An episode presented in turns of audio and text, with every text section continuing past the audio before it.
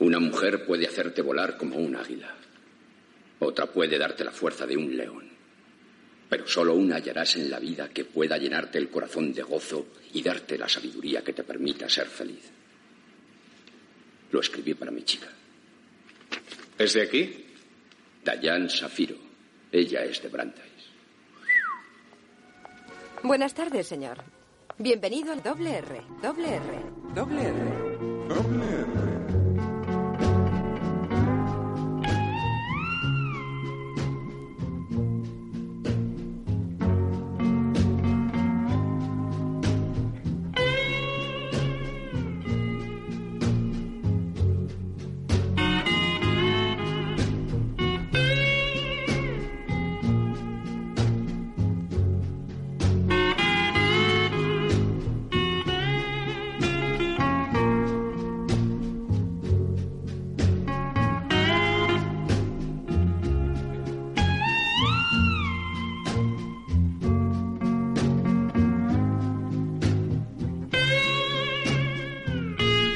Bienvenidos y bienvenidas al Doble R, este pequeño rincón de Twin Peaks con la mejor receta de tartas de cereza de todo el estado y el café más sabroso. En esta pequeña mesa de este pintoresco café me acompañan Bárbara Horn. Hola, ¿qué tal? Hoy grabando desde el baño del instituto mientras planifico una vida llena de misterio e intriga internacional. Oscar Jacobi. Hola, yo aquí estoy con unas bolas de golf, me las meto en la boca y de todo, vamos, sin miedo al COVID y la que os habla, Mari Palmer. En el programa de hoy contamos con una invitada muy especial, Lady Palo, a quien ya conocéis por el podcast del que nació este mismo que estás escuchando, Entre dos Mundos. Hola Palo, bienvenida. Hola de nuevo, ¿qué tal? Antes de empezar con el capítulo, vamos a hacer una recapitulación de lo que hemos visto hasta ahora, qué sospechosos tenemos y qué datos importantes conocemos sobre el pueblo y la protagonista a través de la que vamos a conocer sus secretos.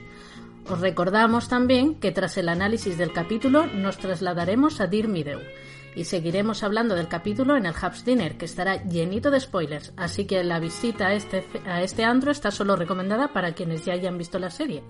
Bueno, comenzamos con los sospechosos que tenemos hasta ahora. Bárbara. Sí, pues aparte de Bob y Michael Manco, a los que conocemos a través del sueño de Cooper, tenemos como principales sospechosos a Leo Johnson y un nuevo personaje que apareció en el capítulo anterior, que es Jack Renault. Otro personaje que tal vez puede parecer sospechoso también es el doctor Jacoby, aunque ha perdido tal vez un poquito de fuerza. Muy bien. A continuación, Oscar nos dará una breve ficha técnica sobre el capítulo que vamos a comentar hoy. Bien, pues el capítulo de hoy se titula El hombre manco tiene un guion de Harley Payton y Robert Engels, como bastantes episodios de la serie. Y está dirigido por Tim Hunter, que aunque igual el nombre no, no suena mucho, es un director histórico de, la televisión que dirigió, entre otras cosas, el piloto de Sensación de Vivir o episodios luego desde series como Falcon Crest hasta últimamente Riverdale, series de eh, episodios de Carnivale, Dexter, bueno, que soy un poco fan sin, sin saber quién era este hombre, resulta que vi bastante de sus, de sus episodios. El capítulo dura 47 minutos y en Estados Unidos se emitió por primera vez el 3 de mayo de 1990. Hubo que esperar hasta el 22 de noviembre de ese mismo año para poder verlo en España por primera vez. Bueno, pues tras esta pequeña introducción y antes de meternos en el análisis como tal, ¿qué opináis sobre este capítulo? Empezamos con nuestra invitada, Palo. Pues la verdad es que mmm, de los capítulos primeros, eh, este es uno de los más flojitos para mí. Eh, no sé, eh, los primeros capítulos supuestamente son para enganchar al público y en este, pues, la verdad es que los personajes están muy suaves, para mi gusto. Aunque hay puntos interesantes. Pero se avanza muy poquito en la trama, creo yo. Bueno, eh, en, si miramos en IMDB o alguna página de estas de que puntúan los episodios y tal, en IMDB al menos este es el episodio peor puntuado de la temporada, con 8,2. Tampoco es una mala nota, pero bueno, por detrás del episodio anterior que tiene un 8,3. A mí en realidad me gusta más que el anterior. O sea, hay más conexión entre tramas, eh, hay algunos personajes que ya nos habían ido introduciendo y aquí por fin los llegamos a ver. Y porque, bueno, tiene bastante repartida la proporción esta de investigación, culebrón y amoríos adolescentes, que en el anterior está un poco más desequilibrado. Y luego además, no sé, tiene algunos planos curiosos y alguna la cámara está puesta a veces en algún sitio, bueno, a una posición un poco menos habitual de lo normal y no sé, la atmósfera me parece que está bastante guay, eh, con los animales disecados y tal, que son como una cosa muy típica, pero que creo que da un ambiente bastante conseguido a este episodio. Yo estoy en la línea de Oscar también. A mí este capítulo me ha gustado bastante más que el anterior. Me ha parecido súper divertido y con varias escenas muy destacables, aparte de que tiene unos diálogos y unas frases bastante icónicas que recordamos a día de hoy, ¿no? Yo le voy a poner un ocho y medio, un notable, un notable alto. Oscar ha dicho también que la parte estética, el uso de los animales disecados también le, le ha gustado y estoy muy de acuerdo con él, ya luego lo diré. Así que con eso me quedo un ocho y medio. Yo estoy un poco en la misma línea. A mí este capítulo me gusta mucho. Es verdad que dista de ser uno de los mejores de la temporada, pero me gusta más que el anterior. Y ya solo por la presencia de una escena que seguro que nos la vamos a nos vamos a dar de leches para elegirla entre nuestras favoritas, para mí podría ser una porquería de capítulo que solo por tener esa escena ya mm, me vale todo. Bueno, pues ya dichas nuestras valoraciones del capítulo, vamos a pasar al análisis y vamos a empezar con Palo, que nos va a contar las escenas de esta sección, a la que ha bautizado convenientemente como Elemental, querido Waldo. Pues sí, y la primera escena de la que voy a comentar es el dibujo del retrato robot de Bob. Comienza con Sarah Palmer describiendo a Andy el aspecto del hombre que se le apareció para que éste realice el retrato robot.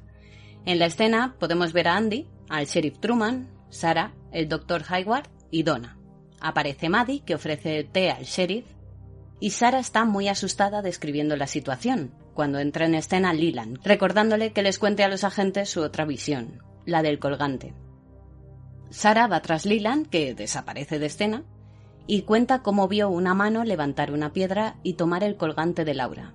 En ese momento Donna se muestra bastante inquieta. ¿Qué opináis de esta escena? A mí esta escena me, es de las que más me gusta del episodio, además, pero me llama la atención eh, la actitud de Lilan. Eh, ¿No parece que se está burlando de lo que Sara está contándole a la policía? es, muy rara la interacción entre los dos. Muy, muy extraña. Sí, ¿verdad? Es que le dice eh, la forma en que se lo dice, ¿no? Oh, ha tenido dos visiones, está como, como burlándose, como... Es muy llamativo. Yo creo que la está tratando un poco de, loca, básicamente. O sea, como diciendo, ahora tiene visiones y todo, lo que faltaba, vamos, no sé. Me da una sensación así como un poco eso, como si, yo qué sé, como si quisiera llamar la atención Sara o algo así. Sí, yo lo veo súper cínico. Muy cínico, muy serio, y, la interacción entre ellos, eh, Sara cuando él dice eso, ella sale como súper preocupada. Y me viene a la cabeza el funeral y la frase que, resaltó Mari en el programa anterior, que es la de nuestro pez también esto, ¿no? Entonces, me da, me da la sensación de que entre ellos hay una relación rara o pues igual no se llevaban bien, igual había problemas familiares internos, no lo sabemos, pero que me, me vienen a la cabeza después de ver esta... Nada, que es que además aplaudo otra vez a, a, Ray Wise porque dice dos frases y la esclava el tío con esa cara que pone. Y, y Grace Abrisky también eh, dice una frase de ay Lila tal pero es que es nada, es un minuto y es, es fantástica esa interacción, me gusta mucho. Sí, además que no aparece en el resto del capítulo. Es lo único, sí, sí. Y te, te capta la atención de toda la escena, básicamente. Sí, sí. Yo creo que es como, como las dos vertientes de, de asumir una pérdida tan trágica, ¿no? O sea, sí. de una manera así global una muy muy afectada y la otra como evadiendo el momento y tratando a todo el mundo de loco de qué está pasando, pero es una contraposición frente al capítulo anterior. Sí, sí, estoy muy de acuerdo. Lo que pasa es que precisamente viene de un personaje que el capítulo anterior ha terminado con él llorando. O sea, entonces es como, pero tú no eras el que estabas tan afectado y ahora de repente te pones súper irónico, súper cínico con tu mujer. es como que eso está afrontando la muerte de su hija de una manera como muy muy bipolar, ¿no? Y es, es muy curioso, es muy curioso, sí. Y otro hurra para los estilistas, porque en este caso, bueno, se ve perfectamente que están los dos destrozados, que no tienen ningún interés por aparentar ser una familia normal, ahí los dos con bata despeinados. En este caso me parece que está muy bien elegido todo lo, todo lo que concierne a la escena y al vestuario de los dos. Me he reído, Mari, porque eh, en mis notas tengo que destaco de la escena el gran estilismo de Maddie y pensaba que era por eso. Porque no sé cómo consiguen que una chica guapísima, que es Shirley, parezca un total adefesio. O sea, es que es increíble lo horrorosa que está con ese look. A la pobre es que la visten tan, tan distinta a Laura que, claro, se pasan un poco. El que se queda también alucinado un poco es Harry, no por el estilismo, sino obviamente por el parecido tan asombroso con Laura. Sí. El parecido que yo no conseguía verle, sí. A ver, es una chorrada, ¿no? Pero viene Maddie con el té y solo ofrece a Harry. Al invitado. O sea, pero, pero Hayward tampoco es de la casa. Y el señor está ahí en un segundo plano que no dice nada. Creo que dice una palabra o algo. Y Donna tampoco es de la casa. y, y, nada, bueno, para ti el té y a los demás que hasta luego. Y se pira. hombre, evidentemente es para mostrar la cara de Maddie. Sí. Sí, exacto. Pero ofrécete a todos, ¿no? no sé. Me hace gracia ahora que has mencionado a Donna, la cara que pone Donna cuando hablan del collar, cómo disimula. Me recuerda muchísimo a este meme que está ahora de moda, que hay de un muñeco marrón que mira hacia un lado disimulando. Es como, como un oso. sí, que es como un oso. Pues me recuerda mucho a Donna eso, me hace muchas gracias. Sí. Pero bueno, al fin tenemos a Donna otra vez. Es que en el episodio anterior, vaya, yo he hecho un poco de menos tener así un poco más a Donna, eh, James. Sí, la parte eh, sensación de vivir detectivesca que a ti te gusta, Oscar. Sí, exacto, sí. Lo eché, lo eché un poco de menos.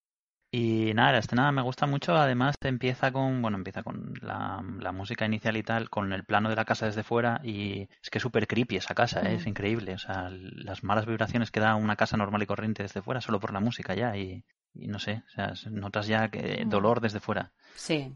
Y nada, está, no sé, la escena me, me gusta mucho. Eh, también te introduce que alguna escena que, que, vimos se entiende que lo que nosotros vemos es el, el sueño directamente, ¿no? Entiendo, el, la visión de, de Sara, o sea, que lo vemos a través de Sara, eh, entiendo. La retirada, o sea, cuando alguien coge el collar, ¿quieres decir? O sea, eso es lo que ve Sara en su visión, ¿no? Sí, quiero decir que lo que nosotros vemos en el capítulo 2, ¿ves? No me acuerdo es el sueño de Sara. Eh, eso es la visión. Es una visión que yo siempre lo he entendido como que es una visión de Sara, pero de algo que está ocurriendo en ese mismo momento o que ha ocurrido previamente. O sea, no que sea una imaginación, sino que realmente ha pasado. Es lo que yo intuyo al ver la escena.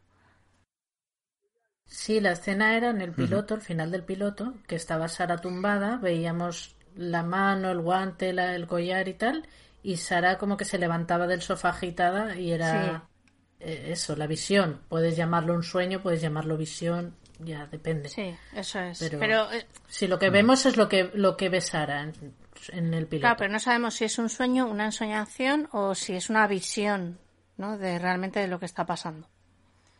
Ella lo llama visión. Bueno, lo llama Lilan, visión a las dos cosas. Sí. Sí. Sí, pero no lo deja claro bueno, como tantas otras cosas, ¿no? Pero no lo deja claro la serie en sí. Creo que eso es a lo que se refiere Oscar, ¿no? Eh, sí, no, lo que, a lo que me refiero es que, bueno, que, tenemos otra, otra visión que en principio es realidad. O sea, quiero decir que cómo se, que las visiones eh, eh, tienen un componente real. Sí, sí, que cuando, sí. Sí, que es algo que ha ocurrido o está ocurriendo en vez de una imaginación, ¿no? O algo inventado, quieres decir. Vaya lío nos estamos haciendo, ¿no? La otra visión, que es la que ella ve al hombre en la cama, no sabemos si es real, si ocurrió tal que así, pero esta parece ser que sí, porque sabemos que el collar lo tiene otro personaje. Eso sale en otro capítulo, ¿eh? Pero ha salido ya. Sí, sí, sí, sí. porque, no, porque no te acuerdas Jacobi con el cocotero. Sí, pero ya no, ya mezclo, no sé si es antes Es anterior, o es anterior, Vale. es anterior, es Sí, anterior. efectivamente. O sea, yo lo que creo es que Sara ha visualizado el momento en el que Jacobi coge el collar. Eso es lo que yo creo que, que, nos, nos- que nosotros vemos a través de la visión de Sara. ¿No? Sí. Sí, Sí, pero sí. sin saber que es Jacobi. Sabemos que Jacobi al tiene el collar, no. no. cómo ha llegado a sus manos. Claro, eso es, pero intuimos, a ver, yo intuyo Sí, hombre. que primero ves la visión, luego ves a Jacobi con el collar y dices, pues el que cogió el collar era Jacobi. ¿No? Claro, Claro, pero Sara no lo sabe. No, Sara no lo sabe. No, Sara, no. No lo sabe Lo sabemos nadie. nosotros claro. los espectadores. Claro. Claro. Pero además lleva, lleva guantes en la visión. Y ya sabemos Sí. que Jacobi es muy de accesorios. O sea que Efectivamente. Está a la moda el hombre, sí, sí. Le gustan las corbatas, las capas españolas. Sí, sí. Y ahora los guantes de ante, ¿no? Son marrones o así. Bueno, pues vamos a pasar a la siguiente mm, escena, que es el interrogatorio del doctor Jacobi. El doctor Jacobi aparece haciéndole a Cooper un truco con dos bolas de golf, como ha indicado Oscar al principio de este programa. Tras esto, el doctor evade las preguntas de la gente, eh, aludiendo a la confidencialidad doctor-paciente, tanto a las referidas a las drogas como las de índole sexual. El doctor protege las intimidades de Laura considerando que su terapia fue fallida. Quita importancia a James y a Bobby y niega haber tenido relaciones con Laura. La noche anterior a la muerte de Laura revela que él siguió a un hombre del que ella le habló, que tenía un Corvette rojo, hasta Old Sandwich Road. En ese momento, Gordon llama a Cooper y el doctor se marcha. Se despide con un Hang loose, Howies. y una señal que se llama señal de Haka. Shaka, perdón. Gordon comienza a contarle eh, sobre el cordel Finley que se encontró en los brazos de Laura, las marcas en los hombros, que son picotazos de pájaro, y sobre un trozo de plástico encontrado en su estómago. También comenta que Albert piensa tener represalias legales contra Truman, a lo que Cooper defiende al sheriff. En ese momento, Andy entra en la sala con el retrato de Bob que Cooper reconoce de un sueño. ¿Opiniones? A mí de esta escena me gusta mucho lo profesional que está Cooper, que se pone súper serio y eso me pone muchísimo.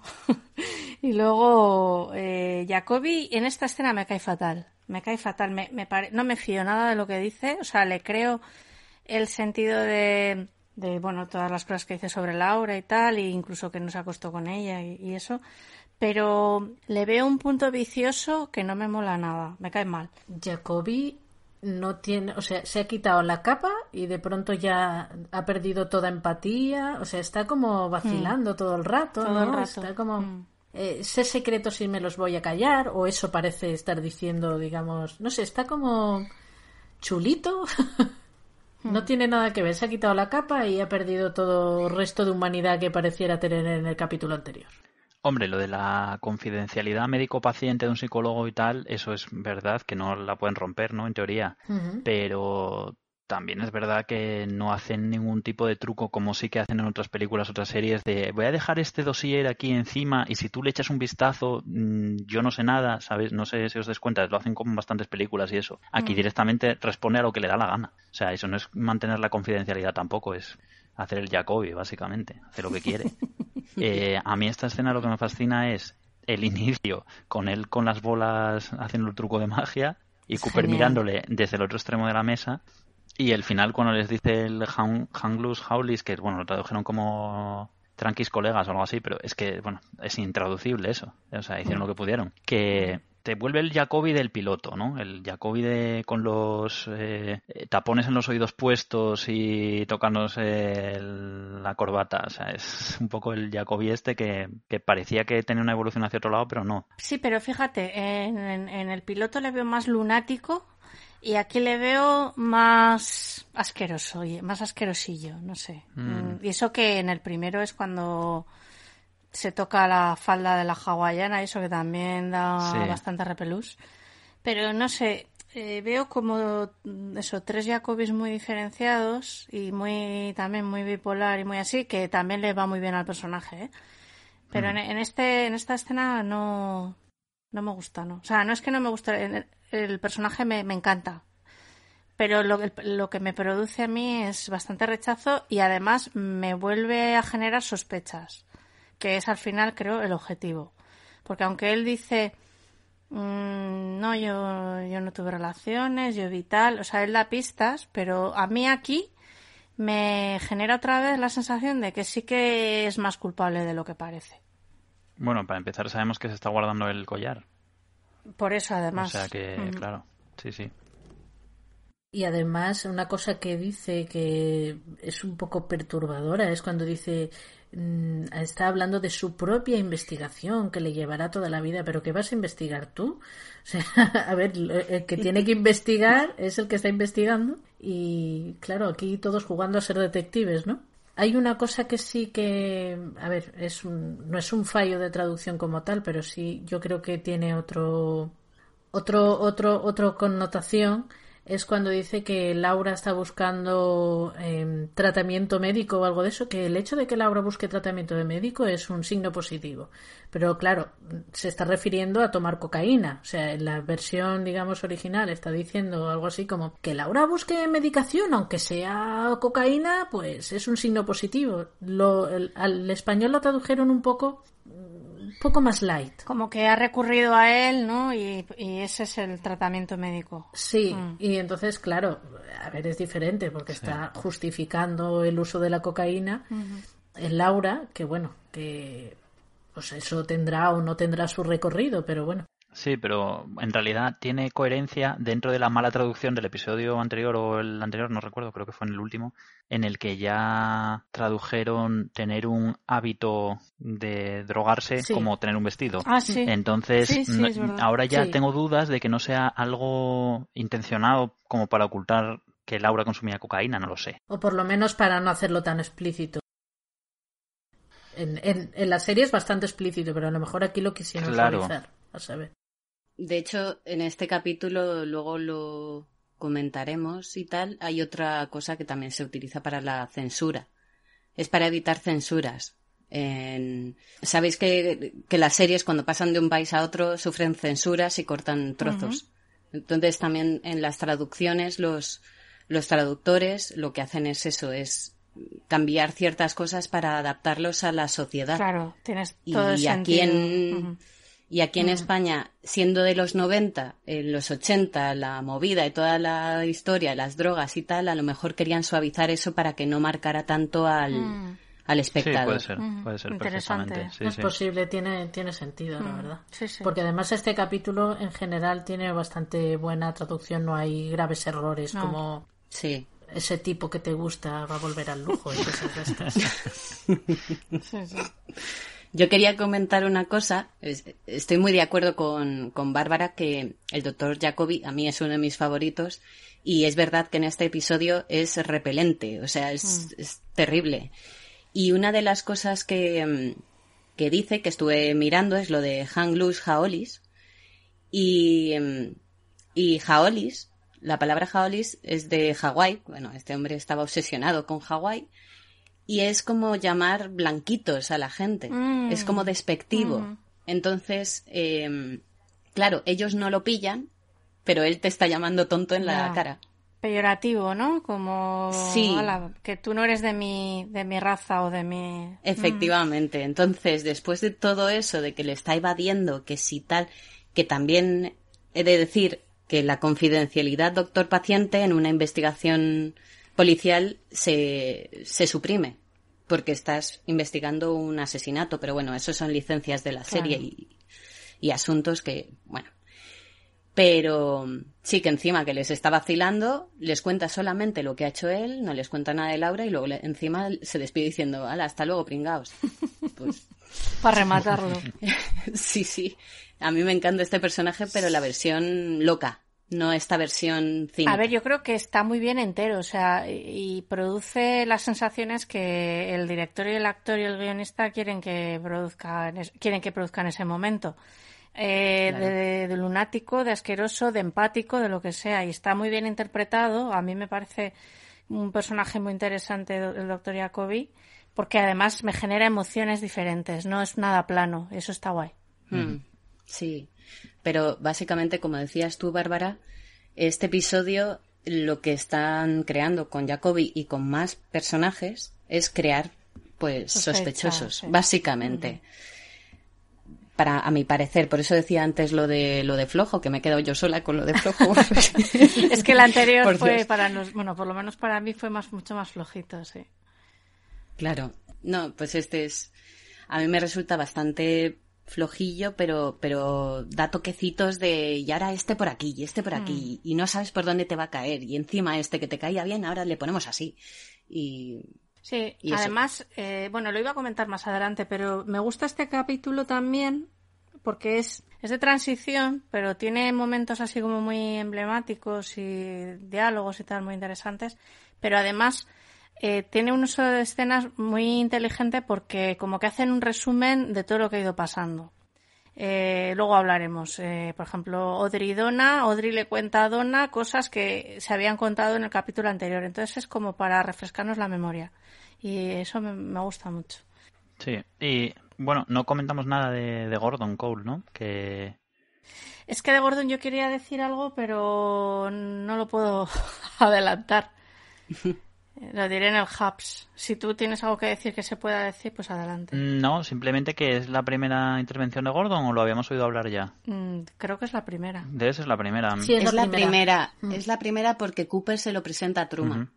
Y es mi supervisor. Cierto, pues sí, es la primera y nada, bueno, pues si alguien no vio nunca la serie y tal, que sepa que es David Lynch eh, el que habla básicamente. Y nada, realmente poco más que comentar porque de momento tampoco no sabemos mucho más de él.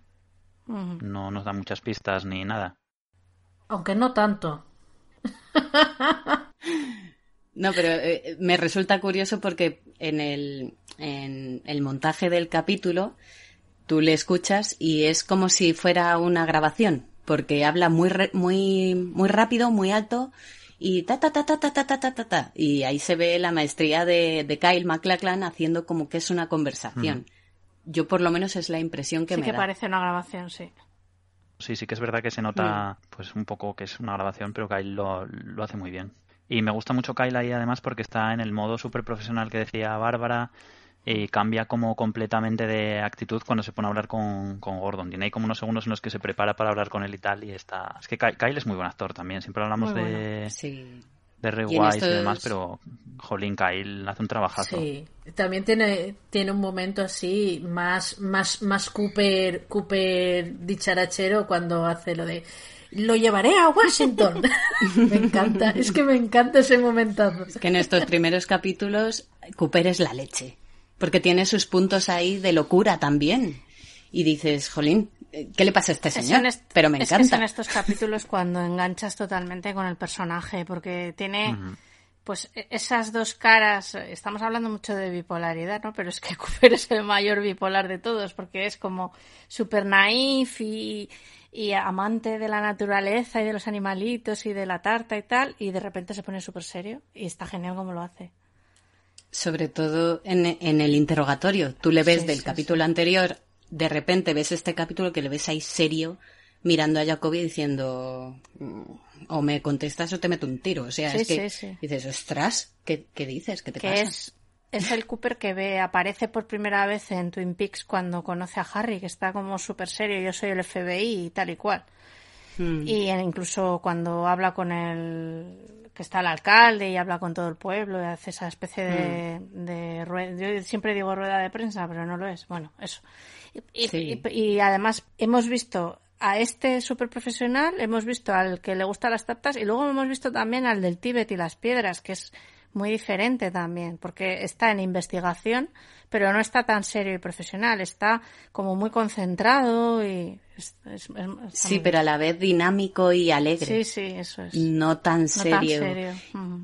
Claro, no, y además, la, hablando de bipolaridad, la relación entre Truman y Cooper hace que eso se magnifique, porque Truman es muy serio, muy cordial, muy tal, menos con, con Albert, pero es muy cordial y muy, además la voz es muy tranquila, muy sosegada, y Cooper es como, venga, vamos a hacer esto, tal, y entonces ves ahí el choque de, de caracteres, ¿no? Y lo ves todo más, más grande. Mm. Yo no voy a decir lo que me suscita Cooper porque sería muy obsceno para esta hora. Estaríamos de acuerdo, ¿eh? Además. Sí. Lo que sí voy a decir es que Albert se rió de, entre comillas, de, bueno, y, y sin comillas también, de Harry por sugerir que las heridas que tenía Laura eran de animales y resulta que vamos a saber que sí, que tiene lo- esas heridas son picotazos de algún pájaro.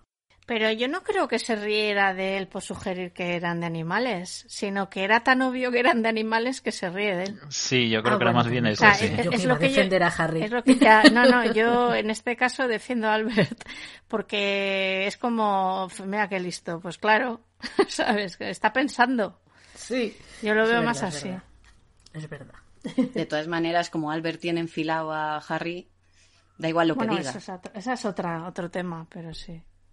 Y Cooper se vuelve a posicionar, Cooper se vuelve a posicionar con Harry con el pueblo. O sea, por segunda o tercera o Hmm. decimocuarta vez ya. Sí, sí. Sí. Bueno, pues pasamos a la siguiente escena, que es el interrogatorio de Gerard en el Timber Falls Motel. Comienza la escena en la habitación de Philip Gerard, que no reconoce el retrato que hizo Andy, pero le resulta familiar. Ante la pregunta de si tiene una- un amigo llamado Bob, contesta que Bob Lydecker es su mejor amigo y que precisamente está en coma y por eso estuvo en el hospital. También les revela que Lydecker es el mejor veterinario de la zona. Gerard perdió su brazo en un accidente de tráfico. No tiene antecedentes y es vendedor de calzado. Cuando le pregunta a Cooper sobre el tatuaje de su brazo perdido, él se emociona, se empieza a llorar, indicando que en el tatuaje ponía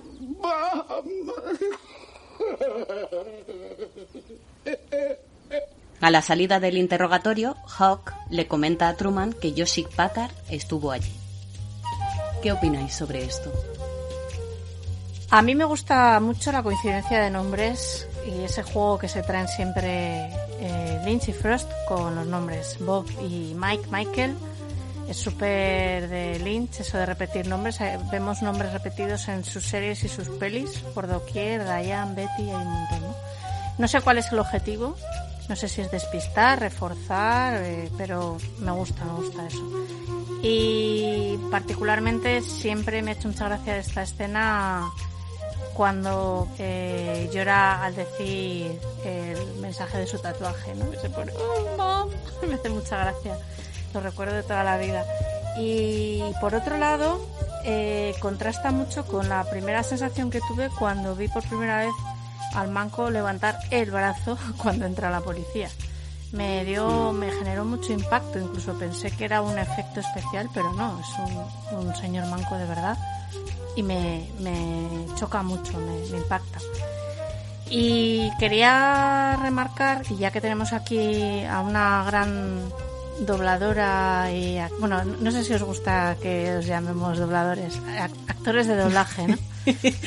a una gran actor actriz de doblaje, doblaje, y, y demás, que me gusta mucho cómo está doblado Alex Trobel aquí. Me parece que está muy bien la voz de él. Pero la voz de, de Alex Trobel, la auténtica, es fantástica. Pero no sé, me gusta mucho el doblaje. Mención especial a cuando dice, en este caso en inglés, porque me parece que suena incluso aterrador más que en castellano, aunque coincido con, con lo del doblaje, que es fantástico. Cuando dice, That's Bob. pero parece casi una voz de ultratumba Mm. que es un poco, da un poco de miedo. Y cuando está llorando y diciendo el tatuaje, me da la sensación de como si no quisiera decir lo que Sí. Lo que lo que tenía escrito. Claro, sabemos lo que está buscando Cooper. Cooper está buscando el tatuaje que tiene eh, el manco de su sueño, que tiene la misma cara que él, claro. Aquí parece ser que no. Claro, el, el tatuaje decía fuego camina conmigo, ¿no? Sí, y en este caso él dice que dice mamá y se muerde, pero pero cómo se muerde, a ver, es un poco cómica la visualmente, pero también parece que se esté guardando algún secreto. Sí, sí, siempre lo pensé, Mari, eso también. Que mm, no dice la, la verdad respecto a lo del brazo, también lo pensé.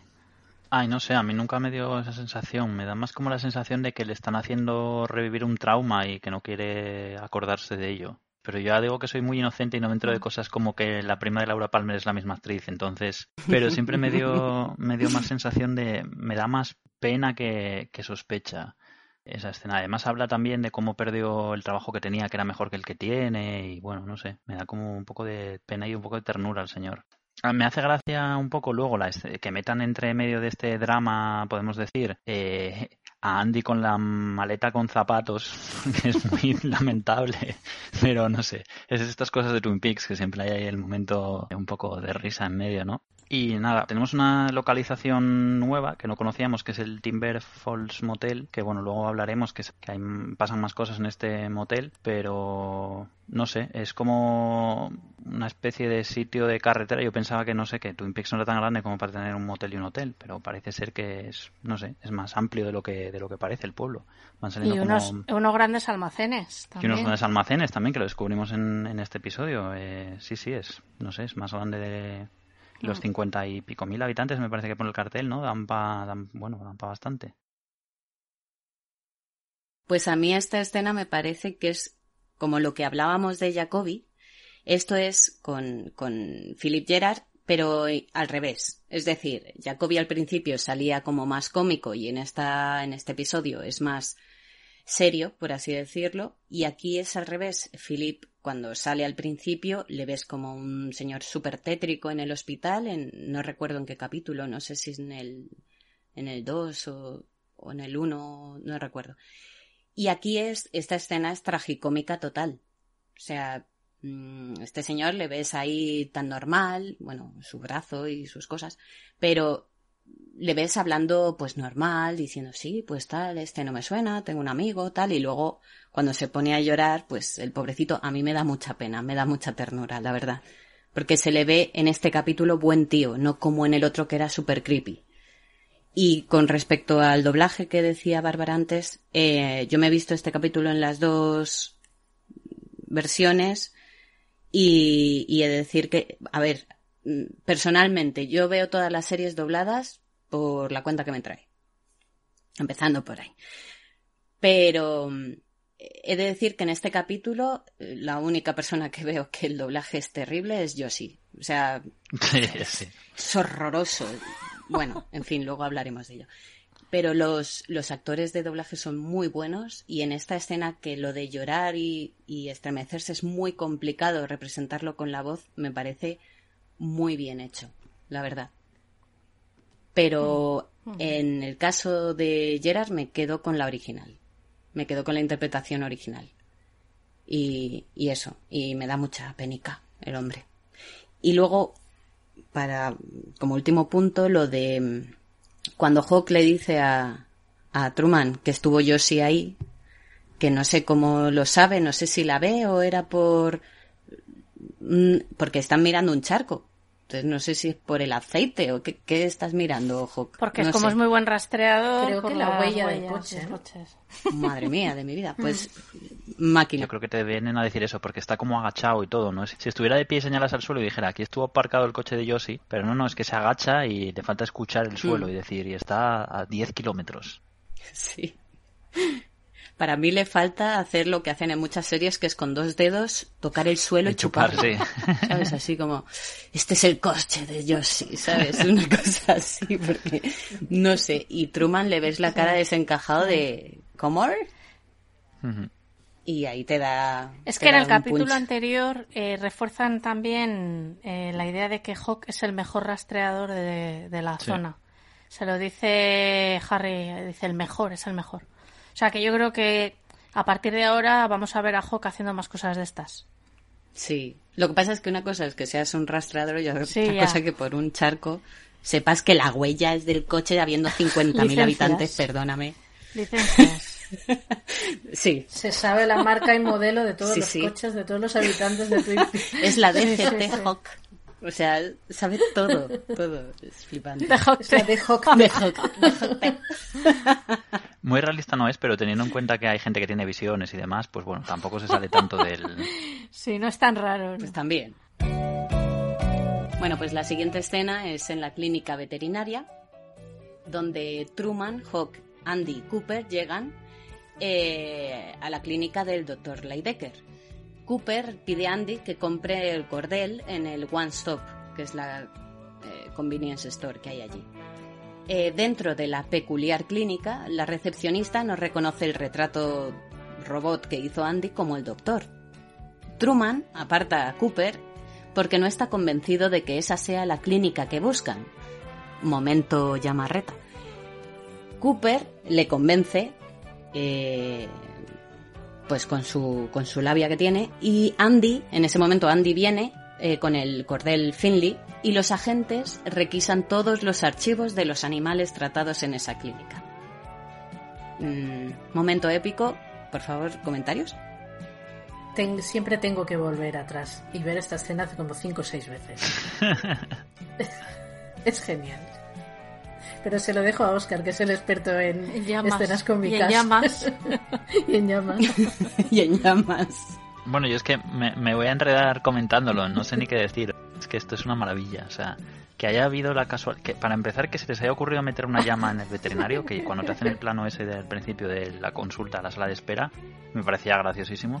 Pero luego, además, que hayan tenido la suerte de que al pasar justo se haya quedado mirando a, Cooper, que Cooper no se haya reído, no sé, es que ya lo comenté eh, cuando hablamos de nuestras escenas favoritas y tal en, en Entre Dos Mundos, pero es que me parece eh, maravilloso que se hayan dado todas las, eh, todas las casualidades para que pueda haber ocurrido esto. O sea, es que esto si lo planeas no te sale. O sea, no te puedes contener la risa o la llama no mira o yo qué sé, es, genial. O sea, me hace una gracia que me muero. Lo sigo viendo y lo tengo en GIF que utilizo para miles de cosas mm, como reacción en, en el Telegram. O sea, me parece...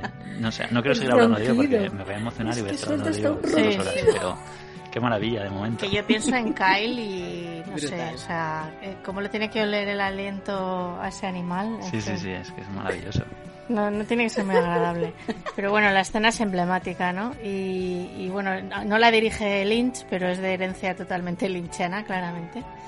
Y además es que es una, no solo es una llama en un consultorio veterinario, es que están en el noroeste de Estados Unidos, claro, claro, con Canadá. Es que no pega nada ahí.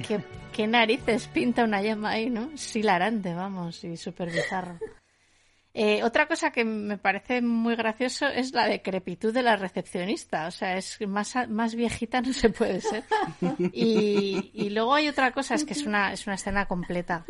Y me hace mucha gracia una frase que dice Truman, al principio de la escena, cuando Cooper le dice que en su sueño Mike le dijo que vivían en el piso superior de una convenience store.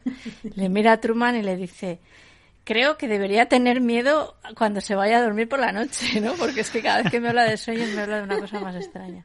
Me parece súper gracioso. Es, es, es un escenón y es muy emblemático.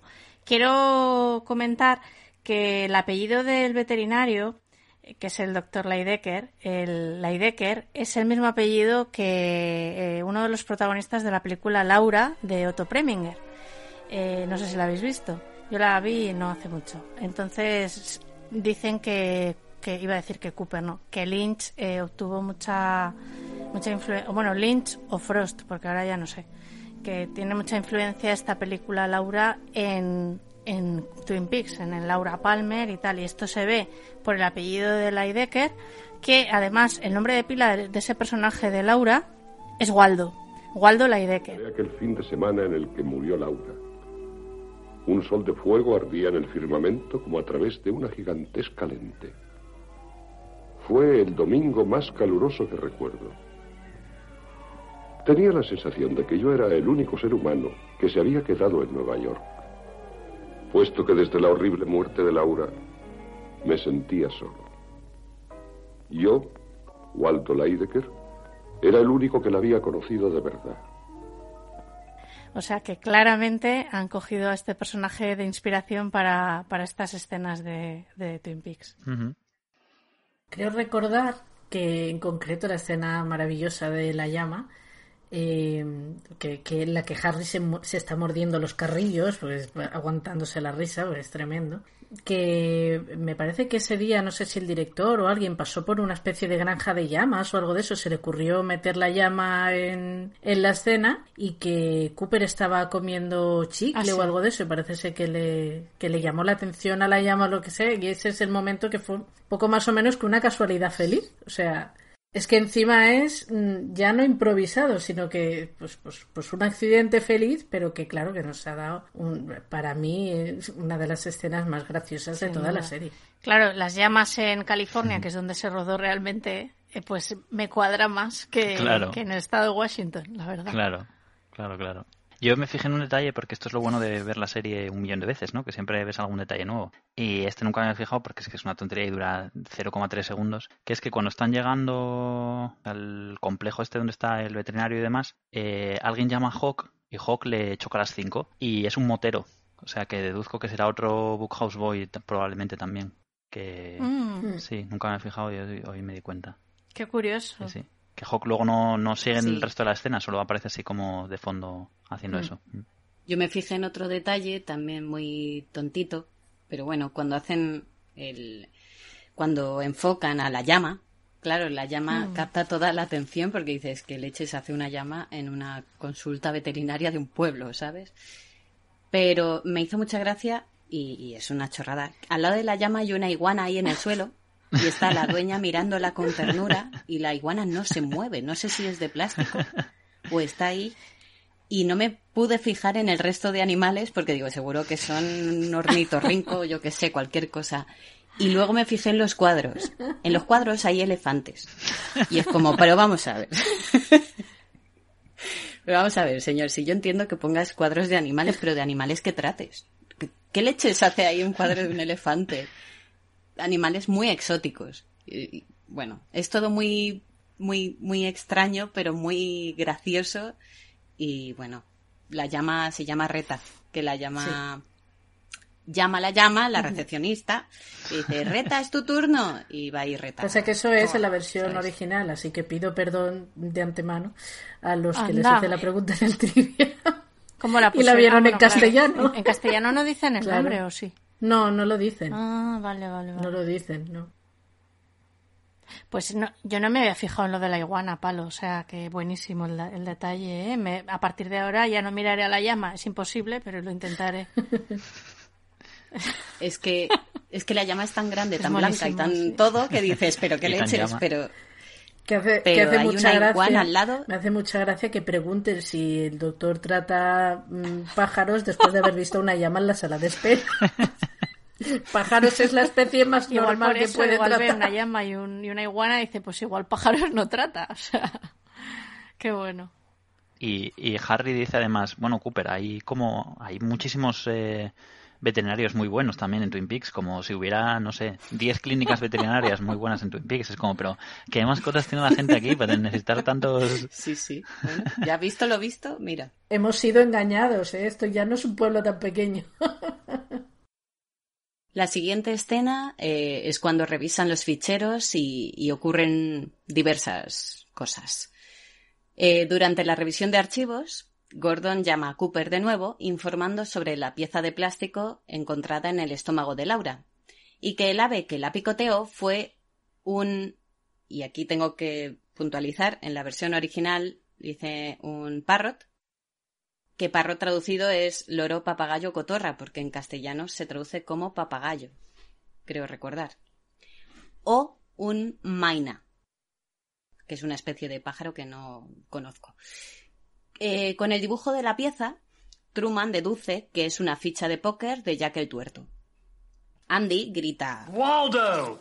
al encontrar la ficha de un ave maina eh, llamado Waldo, cuyo dueño es Jacques Renault. Cooper les insta, con una de sus grandes frases, a dirigir su atención a la casa de Jacques. Pues que máquina Andy, que parece que es como el más apamplado y el más atontado, y ¡pum! Es el primero que encuentra el pájaro, ¿no? Creo que es como para contrarrestar su, tonto- su tontuna, todas las cosas meteduras de pata que ha hecho, con, con esto, ¿no? Que es el primero que encuentra el pájaro. Me, me hace gracia. Que, por cierto, lo, lo traducen como papagayo al Maina, Sí, no me acuerdo. sí, Papagayo o cotorra, pero Sí. loro no. No, primero, primero vale. dicen es una especie de loro o algo de eso, pero en la, en la versión original dice es una especie de loro, un mina del Himalaya o algo de eso. Ah, sí, Un sí, mina. lo del Himalaya es verdad. Y luego cuando, cuando lo encuentra Andy dice es un mina del Himalaya que se llama Mm. Waldo. Claro, eso se pierde un poco porque dice no, es un papagayo, no es un otro. Vale, vale. Es que esta vez no lo vi en castellano, solo lo he visto en inglés y no me acordaba. Y de hecho tengo apuntado cómo se tradujo el pájaro. Sí, sí. Yo es que me acordé de Mari, de uno de los trivial, que ella preguntó esto, que qué especie era Waldo. Y, y, la gente puso que era pues un pájaro, yo no recuerdo. Y ella dijo que era un maina, un mina. Pero en, en castellano, yo que me las he visto las dos simul bueno, simultáneas, no, una detrás de otra, creo que lo traducen como eh, papagayo. Sí. O sea, en vez de maina, en Sí. castellano El dicen maina no lo dicen porque en nadie ningún va- momento en castellano. No, Eso sí que no, en recordado. castellano no. Mm. Mm.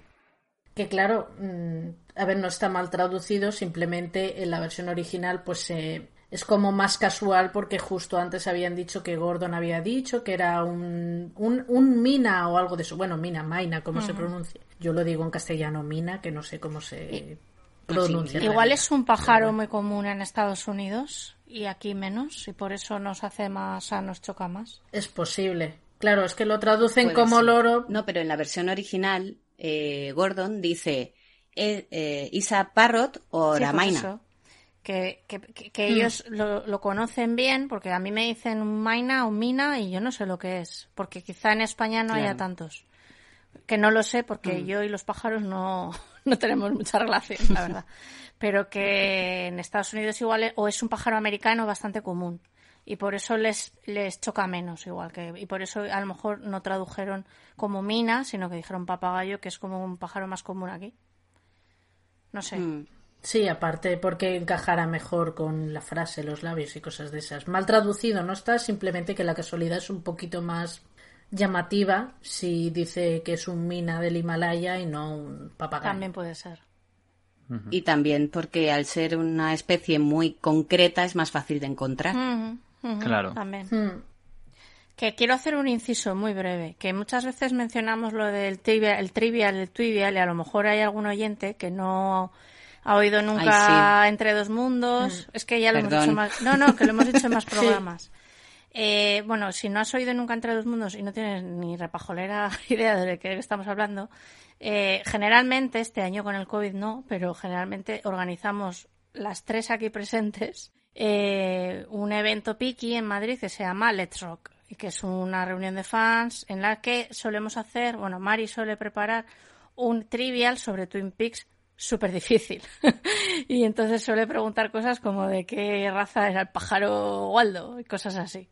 Entonces, bueno, que cuando no haya COVID, si es que eso pasa en algún momento, volveremos a organizar un Let's Rock y entonces podréis asistir. Y si no, os pasáis por el grupo de Twin Peaks España, que de vez en cuando surge la idea de hacer un trivial mano a mano Sí, ahí escrito, online, que también está Sí, muy sí. bien. Eh, buscando el, el pájaro en, en internet, eh, me aparece como Mina en castellano. En vez de Mina, Mina, con Mina. acento nada. Mm. Y se conoce como eh, el Miná del Himalaya, también como Miná religioso o Miná sagrado. El nombre científico sería Gracula religios- religiosa. Y dice en la Wikipedia que se ha convertido en una mascota popular en las pajarerías de todo el mundo por su capacidad de imitar la voz humana como los loros. Mm. No sé si igual aquí, bueno, en esa época no era conocido, bueno, ni en esa época ni ahora, a mí no me suena de nada este pájaro, ¿eh? pero que bueno, dice que es Lo mismo en lo las pajarerías de todo el mundo, no sé. Cotorra del Himalaya. yo A saber. Sí, puede ser. Sí. Lo del Grácula, eso que has dicho, me suena más, fíjate, y no sé de qué. Mm. Sí, pues ya te lo diré yo, pero después. Vale. vale, vale.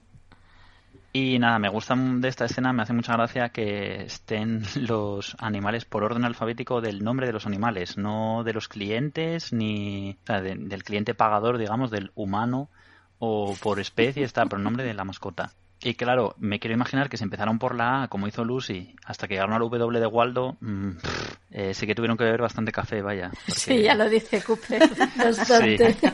Vamos a necesitar Eso café y dones, sí, sí. Est- Estaba pensando justo eso, que encima la W. Yo he de decir aquí que cuando yo voy al veterinario a mí me preguntan el nombre de la mascota. Sí, No, es verdad, sí. Ah, pues no lo sabía, yo pensaba que, que funcionaba por el nombre de, de la persona. Pues nada, es que bueno, no tengo mascota, entonces A no lo mí, sé, me nunca fui a un pregunta, veterinario. a mí me preguntan los dos porque, claro, puede coincidir. Claro, evidentemente. más cuando empiezas con los nombres tipo Luna, que todo el mundo le pone Luna y todas Sí, esas claro. cosas. Yo no sé, mi gato debe ser que no, no, que le, que por cierto le puse el nombre por James Marshall. Acordaos. Porque era mi gato muy pesado y entonces le dije, pues eres tan pesado como el que canta el Jazz Joe. Y entonces le llamé Marshall en honor a James Marshall, que debería haberle llamado Harley, pero bueno, Marshall. O James directamente. James. No sé, mira, le llamo de todas maneras, pero que sepáis que se llama así por, por James Marshall. y la última escena que voy a comentar yo es eh, la visita a la casa de Jax. La escena mm, comienza con una cosa que me hace mucha gracia, que son dos personas que juegan al pádel con un pasamontañas. eh, bueno, cosas de Twin Peaks, las cosas. Entonces cambia de escena y los agentes corren a la casa de Jax para, para encontrarle y, y preguntarle. Y justo se ve en otro plano que está Bobby dentro, ilegalmente. Los agentes llaman a la puerta y escuchan a alguien escapar, por lo que entran por la fuerza Truman y Cooper. Escuchan a alguien que se escapa por la parte de atrás y Hawk se va corriendo, coge el coche y va a buscar al fugitivo sin éxito. Eh, Cooper encuentra, curiosamente, la camisa ensangrentada de Leo en el apartamento. ¿Qué os suscita esta escena? Yo mm, tengo que destacar lo que has dicho, la indumentaria de los jugadores de tenis, porque parecen homeless jugando al tenis o no sé muy bien. Están con pasamontañas, como con doble camiseta, doble malla. Súper curioso, sí. Muy raro. Es muy raro. Y también destaco de la casa de Jack que el papel de pared ya lo hemos visto y no sé si, ahora mismo no recuerdo si está en la comisaría o en el doble R o en los dos. Ujú. O sea que- Eso, eso me fijé yo también, que es un papel de pared muy guay, o sea, me parece muy bonito. Es como veis con unas hojitas marrones o algo así. Sí, y verdes tiene también, no sé, O me gusta mucho. Me Mm. pondría ese papel en mi casa. Y, y sí que me sonaba que ya lo habíamos visto, sí. Sí, yo creo que es donde tiene Lucy los, el office, digamos, donde tiene los donos y eso, o bien una parte del doble R o, o los, incluso los dos. Ahora no lo recuerdo y no lo miré para comprobarlo esta vez. No he tenido No me acuerdo tampoco exactamente, pero, pero sí que es verdad que me sonaba que ya lo habíamos visto. Pero bueno, en realidad, pues yo qué sé, lo venderían en los almacenes Horn y se lo compró todo el mundo ahí. Tampoco... Claro, claro. Porque aunque tiene muchos veterinarios, solo tiene unos grandes almacenes, que es donde compran las cosas. Exacto. Destacar que Cooper y Harry van a encontrar la camisa. Sabemos que Jack y Leo están relacionados, ellos no lo saben aún, pero van a descubrir que están relacionados porque Bobby ha llevado la camisa allí. Es decir, lo van a descubrir antes de hora, porque a quien realmente están persiguiendo no es a Jack, aunque ellos creen que sí, sino que es a Bobby. Y, y al final, pues es casi una casualidad que se la encuentren. Está genial la cara que pone Bobby cuando oye ruidos. Se pone Sí. como con los ojos como platos y pega, y pega un salto el tío de madre mía. Sí, porque ya es mala suerte, o sea, podrían haber descubierto esto en cualquier momento y lo descubren justo durante los 30 segundos que estaría Bobby ahí dentro. O sea, el pobre no tiene muy buena suerte, pero bueno, al menos no le pillan, vamos. A mí lo que me resulta verdaderamente curioso es cómo Bobby ha entrado en la casa de Jax. Porque si está en un segundo piso, se escapa por la ventana, que no sé cómo salta, ¿no? Porque la entrada está arriba, se les ve a ellos subir escaleras. Si no recuerdo mal. A lo mejor sí. hay una escalera antiincendio de esa que ponen los, los yankees. Yo es que no sé, luego cuando va Hawk en el coche no me parece ver nada por la parte, o sea, ni cuando Hawk ni en el plano general me parece ver nada. Entonces es como Ya, que por dónde hago chas y aparezco ahí. Lo hizo un mago. Bueno, Lo hizo hay- un mago, ya está. Hay, a mí hay algo que me choca mucho de las películas de Estados Unidos, eh, son que nunca cierran la puerta, que apagan el ordenador bajando la tapa y que nunca Sí. se despiden cuando hablan por teléfono. Entonces, a lo mejor es que estaba la puerta abierta. Pero ellos aporrean la puerta. De Ya. hecho, la empujan, la tiran abajo, entre comillas. Y no ¿no? puede ser que Bobby Igual entra por la entró por la puerta y echó el cerrojo. Yo qué sé. No sé, lo verdaderamente inquietante es qué leches hacía Bobby en medio del salón con cara de conejillo casi atropellado cuando ya había dejado la camisa donde tenía que dejarla. ¿Qué haces? ¿Mirar el papel de la pared? Mm, no, igual está investigando Igual a ver si puede. Sí, eso pienso yo. Igual si puede encontrar algo más que, que lo incrimine o cualquier historia, no Hombre, pero él no iba a buscar nada, él iba a dejar la sé. camisa. Ya, pero bueno, una vez que Pero estás ya dentro, puestos, ¿no? como se Sí. dedican a la- al tráfico de drogas, pues igual encuentran una papelina o algo, yo qué sé. Sí. También. Mm, Bobby anda detrás de estos dos, ahora en serio, cuando se da cuenta de que ahí hay tomate, yo creo que anda, eso lo que lo ha dicho Mari, ¿no? Para buscar igual algo más. Aunque no va a buscar, pero ya que está, ¿no? Como no hay nadie. O buscaba un escondite mejor para la camisa, porque el escondite que encuentra es tan regulero como el que encuentra Shelly.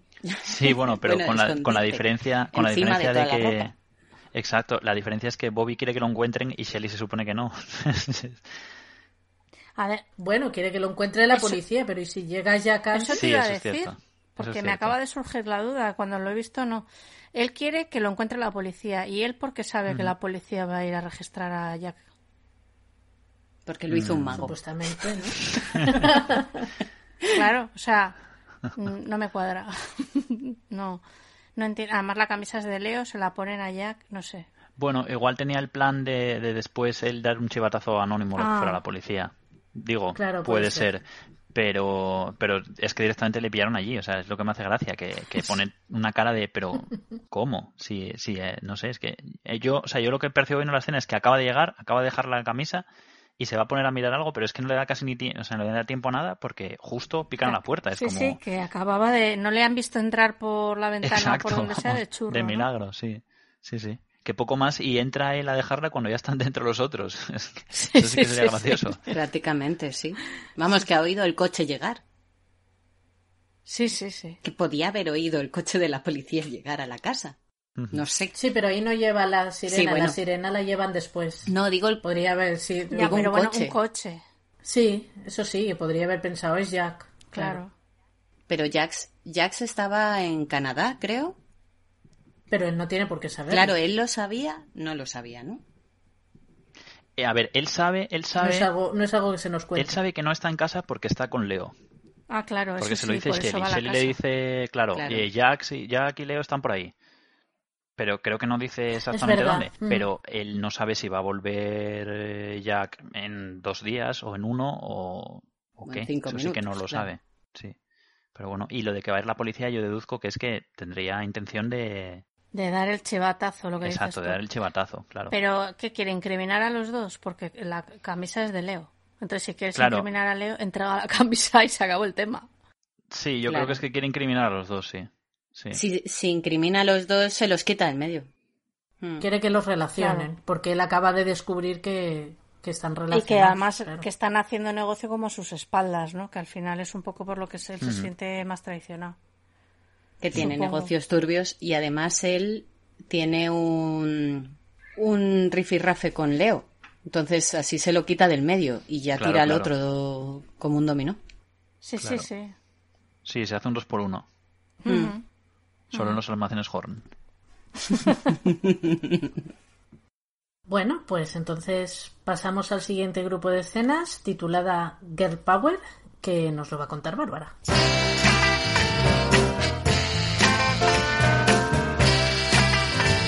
Sí, a ver, yo he denominado a este grupo de escenas Girl Power porque aunque son todas, digamos, escenas eh, sueltas o que a lo mejor tienen menos relevancia o que son un poco de transición, casualmente en todas las escenas es eh, la protagonista absoluta una mujer, ya sea de forma directa o indirecta.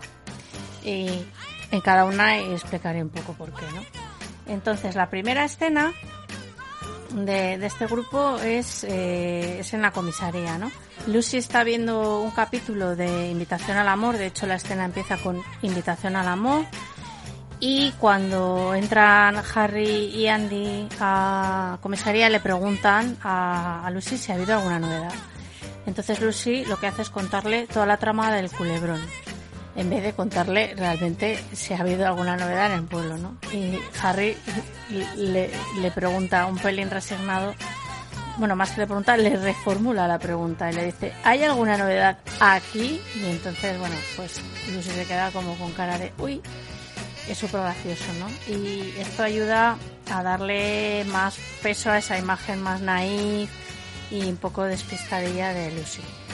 Por otro lado, Lucy es eh, protagonista también porque demuestra un curioso rechazo cuando habla con Andy, ¿no? Incluso se dirige a él eh, de usted, le llama Deputy Brennan en vez de llamarle Andy, ¿no? Es curioso porque sabemos previamente que han tenido un, o que tienen una relación, por lo que entendemos que está enfadada con él por un motivo que desconocemos, ¿no? Entonces ahí eh, Lucy coge todo el peso de esa mini mini escena que es muy cortita. Y bueno, ¿qué, qué opináis de, de esto? Que es tan corto que no hay mucho que opinar, pero bueno. A mí me gusta mucho cómo enlazan la escena anterior, la visión de, Sarah Palmer. Y entonces esta escena empieza con lo que comentabas de Invitation to Love, que justo en la serie hay un collar y está hablando del collar también. O sea, me gusta mucho cómo enlazan las mm. cosas mediante Invitation to Love. Ya lo comentamos en el capítulo anterior, pero me gusta que, sigan con esto. Y luego, pues no sé, me, me tiene entrega, o sea, me entrega bastante la, qué le pasa a Lucy, porque de repente está así con, con Andy, porque no viene para nada a cuento, ¿no? Según lo que vemos en, en, las, en los demás episodios, pues es como muy repentino y Andy no lo entiende tampoco, pero bueno, Andy tampoco parece como muy avispado en el tema de relaciones, entonces bueno. No tiene muchas luces, ¿no? No. Pero sí se queda como muy flipando, ¿no? De si ayer estábamos bien, o sea, sí, sí. Sí. A mí me encanta la interacción, lo inicial, cuando le cuenta toda la trama de invitación al amor, es que me meo de risa. Es como, pues Jared y no sé cuántos y, y al final le dice, bueno, ¿y cuál es la novedad aquí? me encanta, me encanta. Sí, además la cara de Truman es un poema. O sea, se la queda mirando como diciendo, pero vamos a ver. O sea, sé que eres cortica, pero tanto, hija O sea, pero vamos. y se pone en serio en plan, ¿qué sabemos de esto?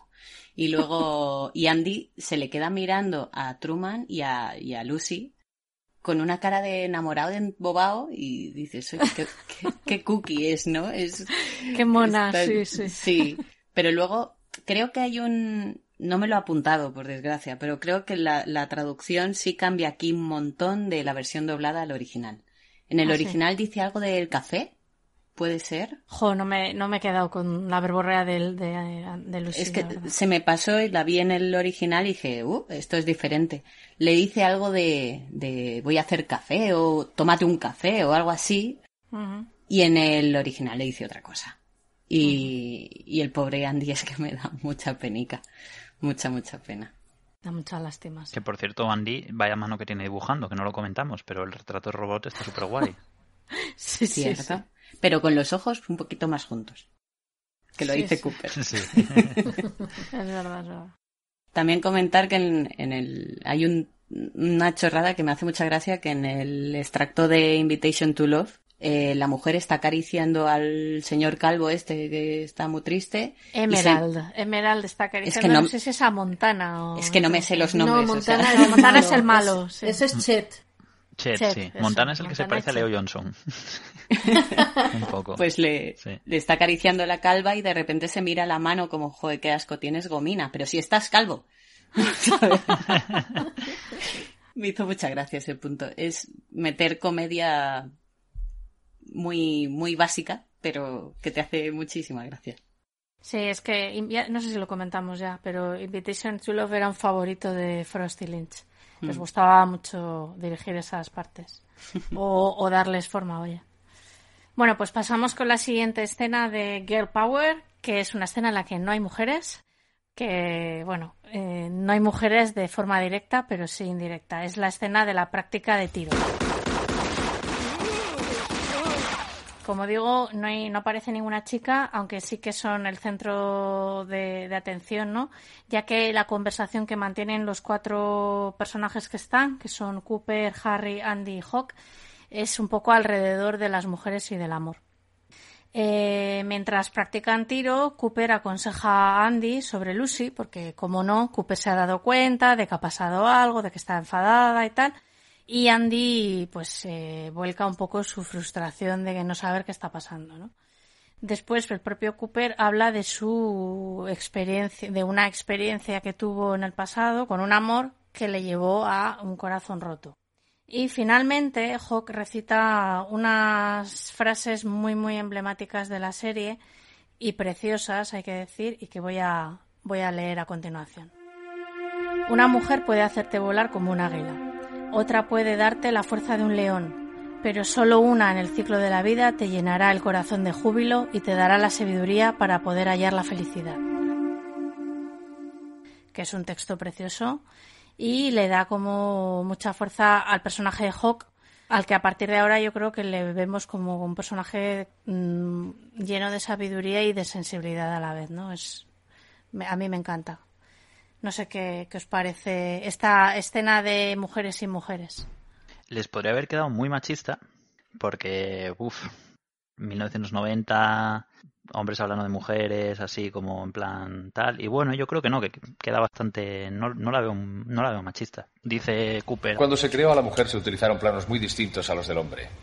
Pero bueno, que no dice nada más allá. No, esa frase es la que más podría salirse de madre y sin embargo no, no roza eso, sino que es de respeto, yo creo, ¿eh? como de diferenciar más que de, superioridad del hombre, sino que es ellos nosotras somos nosotros somos de una manera y ellas son de otro punto. Exacto, que creo que bueno que podría haber mm, quedado, podría haber sido bastante terrible esta escena eh, teniendo en cuenta la época y todo, pero no, creo que está bastante bien y el el poema de Hawk eh, me hace gracia pues que lo recita muy sentido y cuando dice la fuerza de un león pues como que se echa la, mano al pecho y demás y no sé, está, está guay. Y luego nada, lo que es la prueba de tiro en sí, pues que tienes también el momento de Andy un poco recluta patoso disparando así como, no sé, como si se le estuviera una manguera con demasiada presión o algo así, no sé, es un poco, es un poco lamentable. Eh, y Cooper muy sobrado. Cooper mete, ¿cuántos son? Dos en cada ojo. Dos en cada ojo y, uno en cada orificio nasal. Eso es. No se puede ser más sobrado. diciendo, yo esto lo hago ya por el, por el cachondeíto. Sí, sí, sí, totalmente. porque el resto, bueno, ves que tienen buenas puntuaciones, tal, eh, pero él es directamente, hace como, le falta hacer la carita sonriente, ¿no? Es un sobrado Cooper. sí, sí. Cabe destacar que la mujer de la que habla Hawk, como decías, Bárbara, que les gusta esto, repetir muchas, muchos nombres, se llama Diane. ¿Cierto? Diane Shapiro. Diane Shapiro, sí. Sí, que ojalá hubiese podido ser Diane, pero... pero bueno, no, no, no cabía ahí ya más. A mí lo que me hace gracia es cuando termina Andy de, de hacer su prueba que le dice, necesitas mucha práctica. Es bastante gentil para decirle que lo hace de pena, pero además le, da ánimo. Venga, levanta la cabeza, venga, con orgullo. es como muy Cooper. es que es muy buena gente, Cooper, es muy buena gente. Demasiado. Aquí, aquí también, aquí también convendría decir otro comentario obsceno como el de antes, pero me lo voy a volver a reservar.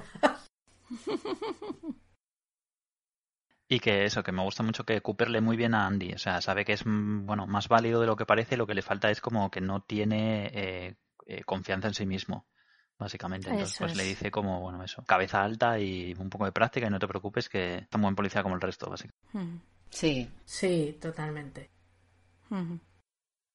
A ver, la verdad es que tiene razón. Si no, Andy no sería policía. Algo tiene. Está claro. Porque por bueno no te haces poli. No sé. Dibuja bien. Sí, sí, desde luego, vamos. Eso desde luego. Vale, pues pasamos a la siguiente escena, que es eh, el encuentro entre Shelly y Bobby en casa de Shelly y Leo. Están ahí los dos dándose el lotecillo y Bobby descubre y se da cuenta de que Leo y Jack hacen negocios juntos, algo que no, no le gusta mucho, ¿no? En esta escena también comprobamos que a Bobby, que Bobby le tiene mucho rencor a James todavía y también descubrimos que Shelly tiene muchísimas ganas de mambo, ¿no? De ahí lo de Girl Power, porque Bobby está todo el rato a otro rollo y no se centra y Shelly en un par de ocasiones le tiene que llamar la atención para que se gana lo suyo. O sea que hay que ver Bobby que no estás a lo que estás, ¿eh? Vete, no me dejes a Shelly con las ganas, por favor. Y bueno, finalmente Shelly le enseña la pistola que tiene bien guardada a Bobby y damos por hecho que, bueno, que la va a utilizar, ¿no? Por tanto, que Bobby le dice que, a ver, ¿la sabes usar? No, enséñame. Y entonces eh, Shelly vuelve a insistir en que tiene muy poquito tiempo entre, bueno, tiene poco tiempo para volver a trabajar y que a ver si se ponen ya de una vez, ¿no? Entonces, bueno, hay Girl Power para, para Shelly que demuestra que es ella la que lleva ahí el mando. Cabe destacar en toda la escena la cara de Bobby. O sea, tiene una cara desencajada que yo no sé si es porque tiene ganas de folgar o porque se ha metido algo por la nariz, que no voy a decir el qué. O tiene ambas. a la vez. O que le está viniendo la ira de, de Leo, de James, de todo el mundo. Pero es que es todo el rato. Desde, desde que le ves ahí con Shelly, que le, le nombra a Leo, se da media vuelta, tiene los ojos ahí enormes ahí diciendo, ay, madre mía. Como muy intenso, todo el rato todo el rato. Y es como, pero chicos, si estás tan intenso, ¿por qué le haces esperar? Que la otra tiene una cara de, por favor, ya. sí, además le dice, me, tengo media hora, o sea, que vamos ya. Sí, dice, lo siento, pero necesito pensar ya. Le dice, pues eh, piensa rápido porque tengo media hora. me hace mucha gracia lo que dice Palo, sobre todo la cara de, de Bobby, cuando ella tiene la pistola y le dice,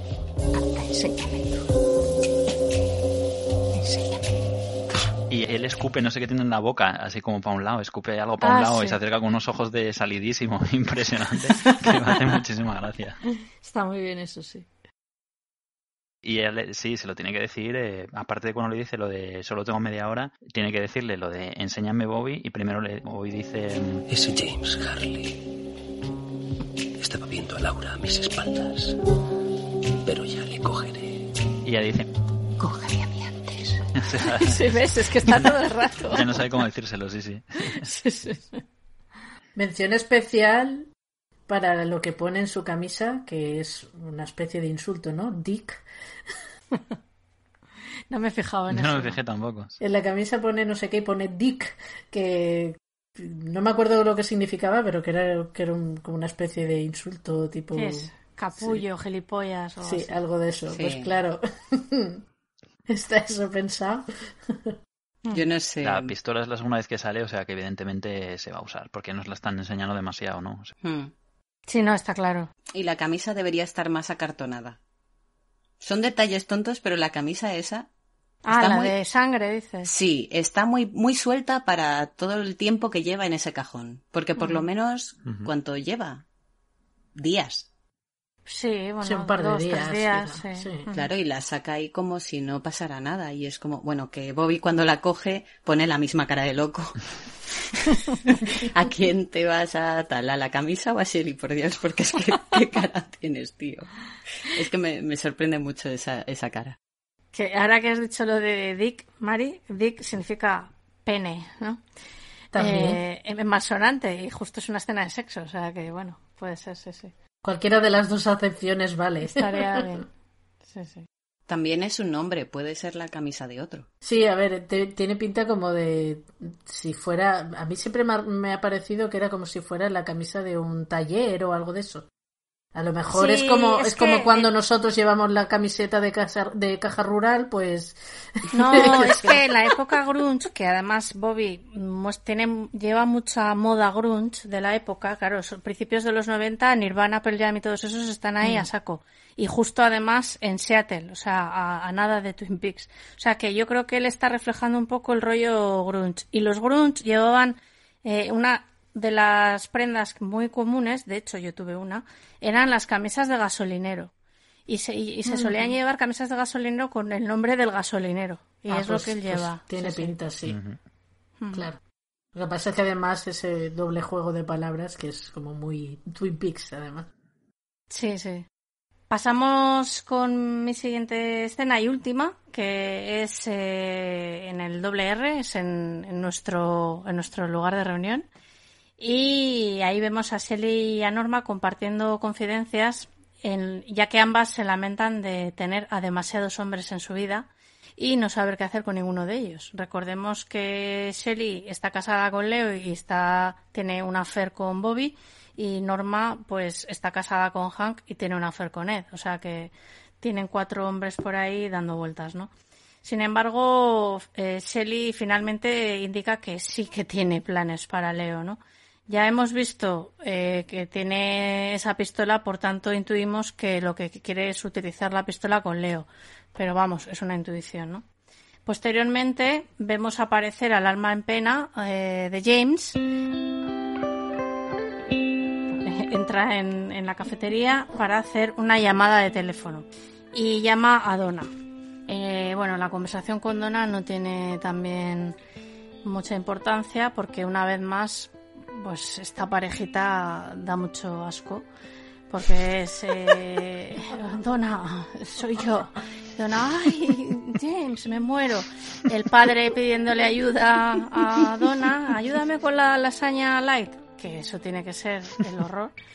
Y Donna le dice, jo papá, que estoy al teléfono, que es James. Y además es que es James. ¿No te das cuenta la importancia que tiene?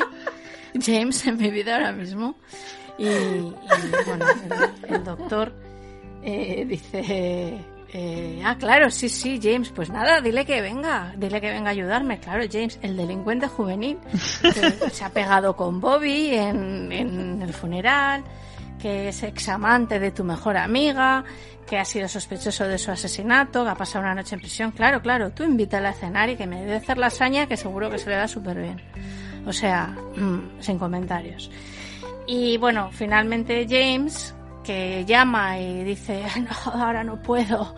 Entonces, ¿para qué llamas? Pero bueno, eh, cuelga pues, porque se queda todo loco al aparecer eh, Maddie en escena, ¿no? Se queda loco porque, claro, le recuerda mucho a, a Laura. Es que, tío, es la misma actriz, ¿no te has dado cuenta? o sea, en fin. Y ya por último, yo pienso, me viene a la cabeza, que viendo el afán que tiene James por ligarse a la amiga de o tal, pues a lo mejor también se quiere ligar a esta. Así que no sé, veremos. ¿Qué os parece la escena en general? Es muy de transición, pero bueno, tiene esos detalles. Eh, a mí me encanta, evidentemente es, da, da, bastante repeluco porque tiene unas paladas de azúcar impresionantes, pero no sé, pues me recuerda a todo ese tipo de otras series que me gustan, eh, en plan eso, tipo Sensación de Vivir y demás, y es completamente como sacado de una serie de esas, sí, solo que eh, introducido aquí, pues es completamente absurdo que, que, esté ocurriendo eso a la vez que están ocurriendo todas las demás cosas, ¿no? Eh, un detalle que me hace mucha gracia siempre de este tipo de, de, series americanos y demás es que, no sé, el nivel culinario debe ser de menos mil, porque la lasaña de dieta esa entiendo que es que la tienen congelada, o sea, eso no es sí, cocinar, sí. señor, eso es meterlo en el horno a que descongele y se haga un poco. O sea... No, pero está haciendo la pasta. Ah, está haciendo pasta. Está, está haciendo la lasaña con la, con la, lámina gigantesca de pasta que, que eso se corta, señor doctor Hayward. Sí, o sea, eso se, se le ve colgando ahí. Se amasa y se corta las placas, no sé qué.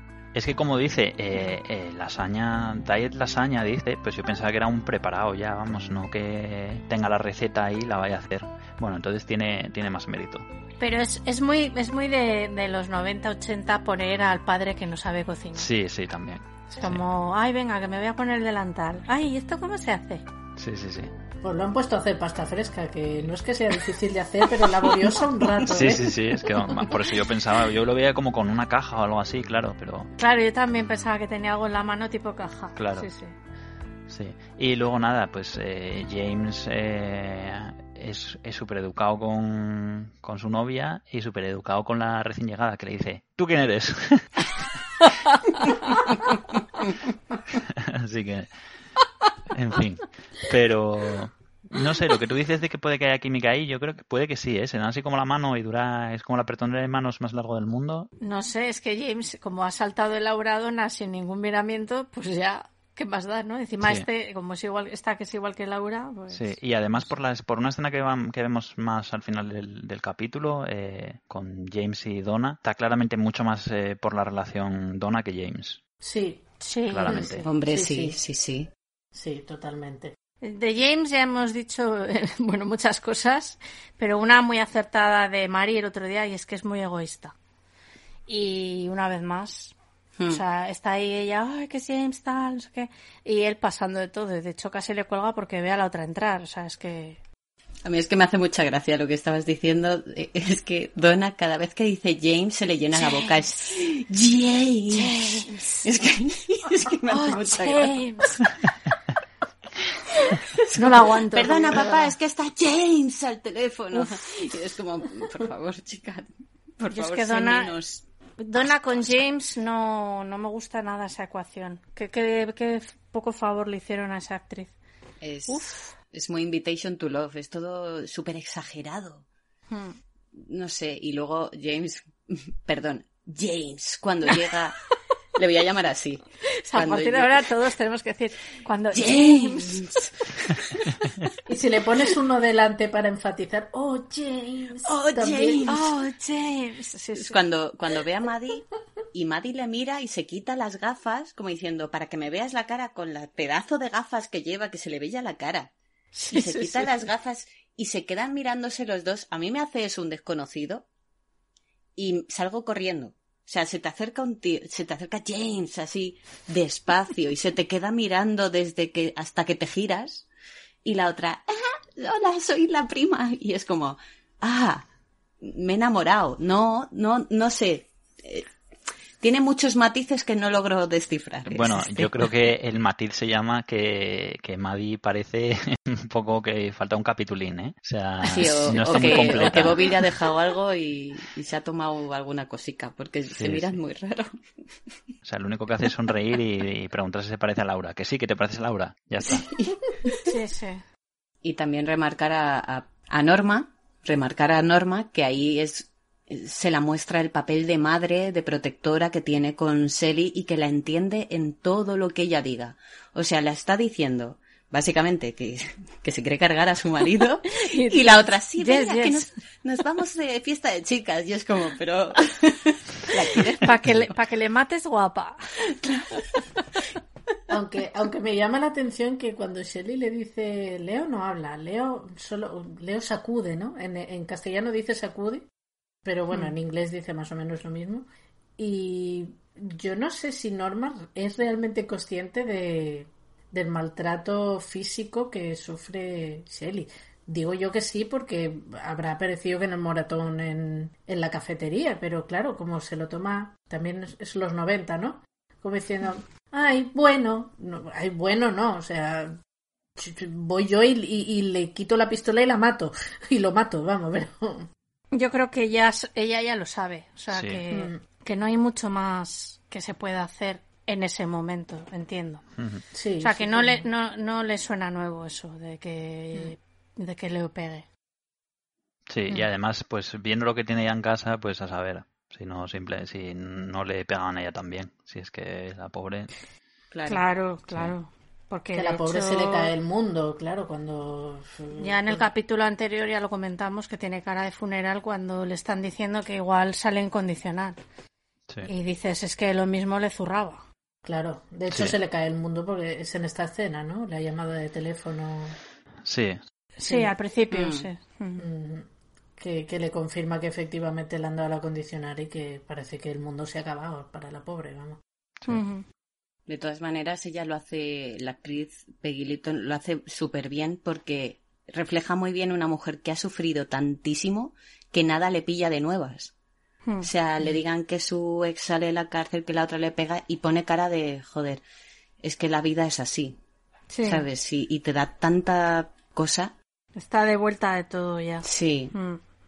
Pues si no tenéis más que comentar, yo ya he terminado mi bloque. Pues entonces pasamos a la siguiente selección de escenas, a la que hemos titulado Falcon Crest Vibes y que nos la va a presentar Oscar.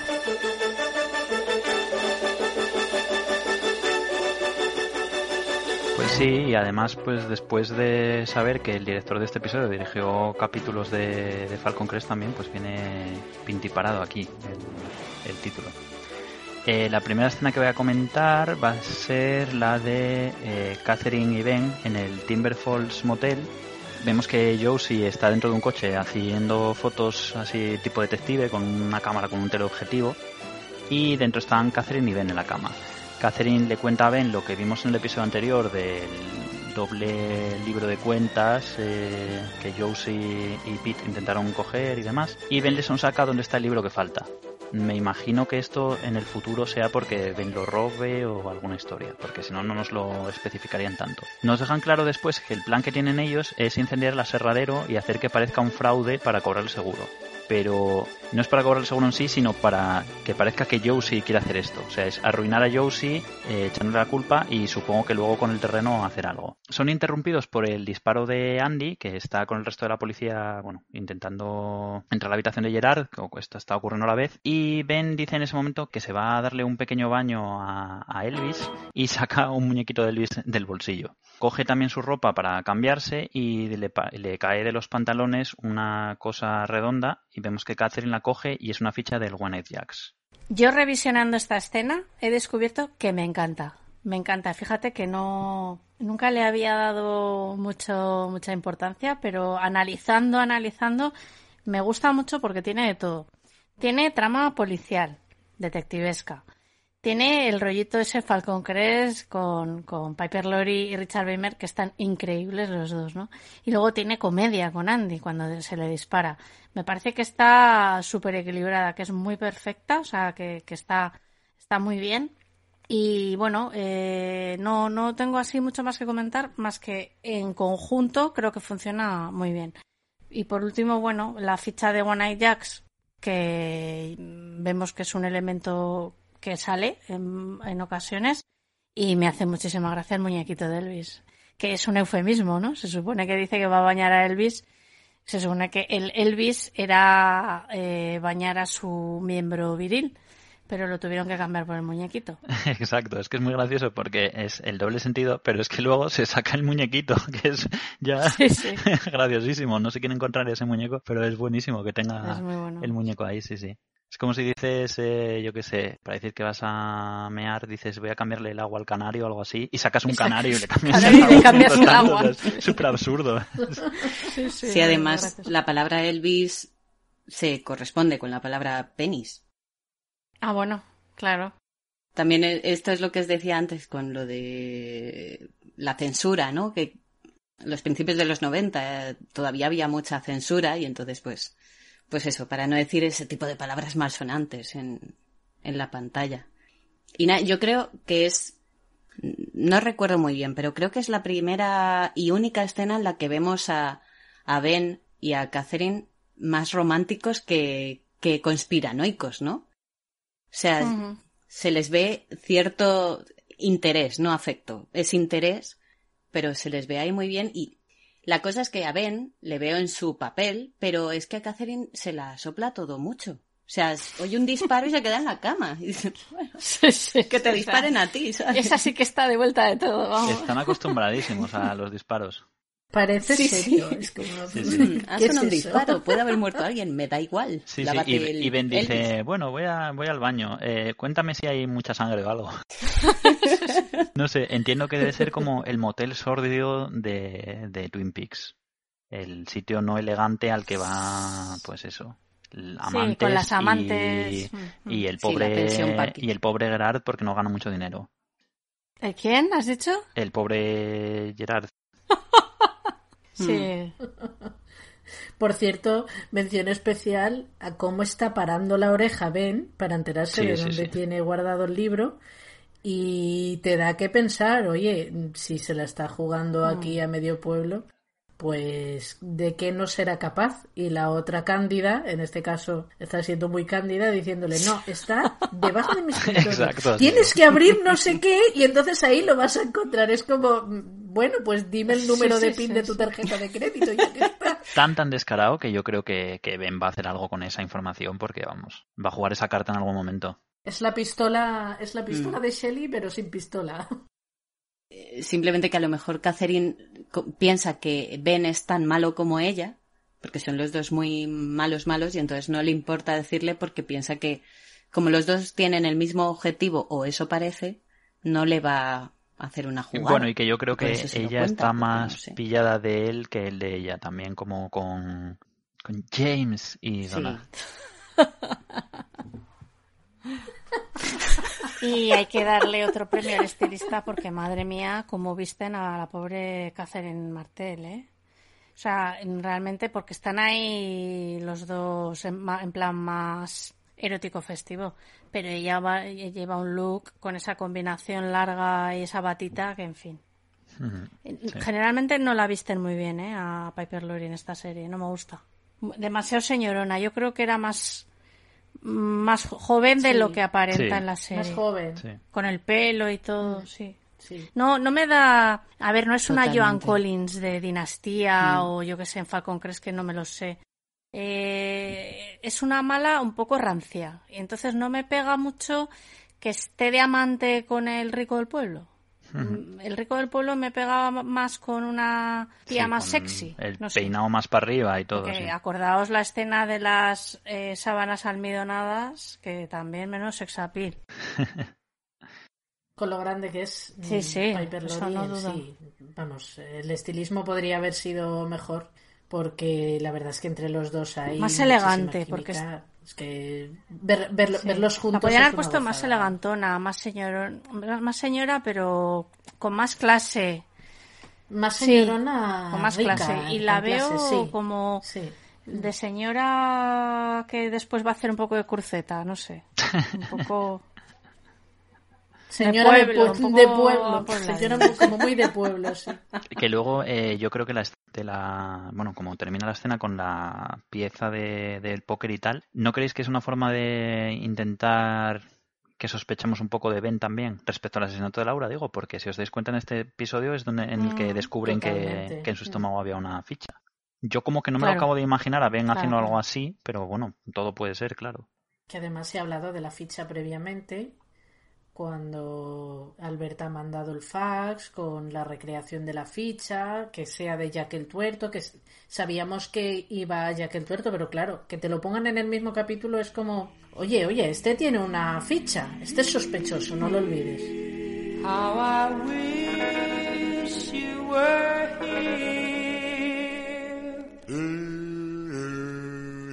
Bueno, pasamos ahora a una escena que eh, nos presentan a Hank por fin. Vemos otra vez a la gente de la condicional que habíamos visto ya en el episodio anterior y está hablando con Norma y eh, le dice que pase que puede hablar con Hank antes de la vista y aparece Hank, eh, se acerca a Norma que da la sensación de que se hace un poco más pequeñita la pobre Norma y Hank es todo buenas palabras, le dice que por favor le ayude, que está empezando a volverse loco tanto tiempo en la cárcel y que aunque sabe que no puede pedirle nada, pues que es una persona diferente y que se lo quiere demostrar.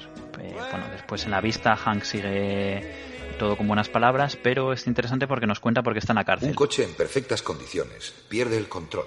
Un vagabundo duerme en una cuneta y es atropellado. ¿Por qué?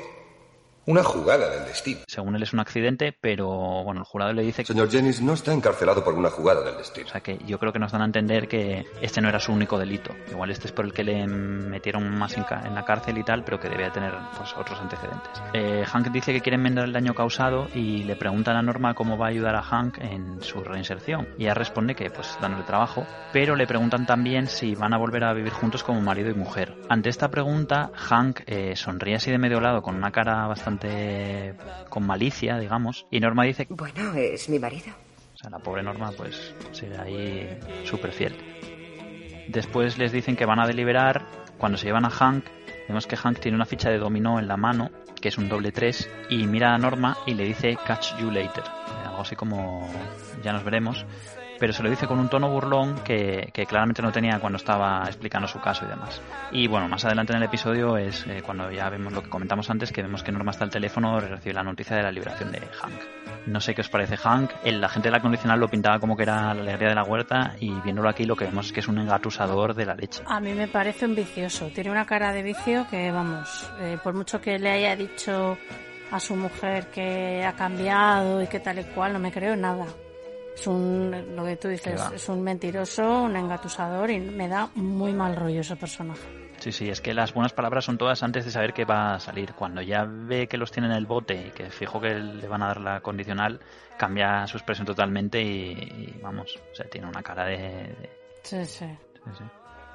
Yo debo Sí, sí. decir que con la revisión Eh, Hank ha subido muchísimos puestos en mi lista de odiados, o sea, lo, lo, lo detesto, es un manipulador, eh, está intentando manipular a Norma al principio, luego a la vez le habla con un desprecio que es que es para, para, para ponerle la cabeza dentro del váter y ahogarlo ahí dentro es un manipulador con los jueces o como se llame y le odio profundamente. El actor me parece que lo hace fantástico, el actor me gusta. Eso te iba a decir, que Chris Malky lo hace muy Sí, bien. ¿eh? no, al- no odio al actor, de hecho, el actor me gusta, o sea, es odio al personaje, o sea, mm, cambio totalmente mi ranking de odiados que hice hace uno o dos años y Hank ha subido al puesto número uno, número dos, o sea, es despreciable. Qué ser humano más mezquino. Sí, es que en, en este capítulo tiene dos escenas o tres muy, muy repugnantes. Son dos, creo, ¿no? Muy repugnantes, muy repugnantes. Y a mí me ha pasado igual que a ti. Normalmente es un personaje que, bueno, sí es despreciable, pero con esta revisión, al tener que mirar muy a fondo las reacciones de los personajes y todo, me ha parecido que el tío es lo peor. O sea, un vicioso, un repugnante y, y un- cínico y de todo, sí, sí. Que se hace el corderito de Goya. De Goya. Sí. Ay, Norma, voy a cambiar. No, no, ya he cambiado. Pero luego cuando le dice catch you later, como diciendo te- te- que parece que, le está- que la esté incluso amenazando. Es que es que. Sí, es como una especie de amenaza velada, sí, sí, sí, totalmente. Sí, es, es- es Sí, sí. horrible. Qué persona más horrible. Te odio, Hank. Claro, ahí entiendes también la cara de funeral de Norma, ¿no? Cuando está allí y le preguntan, ¿va a hacer usted vida de marido y mujer? Y ella dice, es mi marido, ¿no? Y lo dice con una cara Sí, que sí. que da muchísima Pobrecita, pena. pobrecita, da, da está muerta en vida, o pena. sea, sí, O sea, Norma, pídele prestada la pistola a Shelly. Ya. Ya ves. Bueno, no vamos a hacer apología tampoco de nada, ¿eh? También, también es verdad. Por si acaso, por si acaso, que luego aquí nos mandan mensajes, yo qué sé.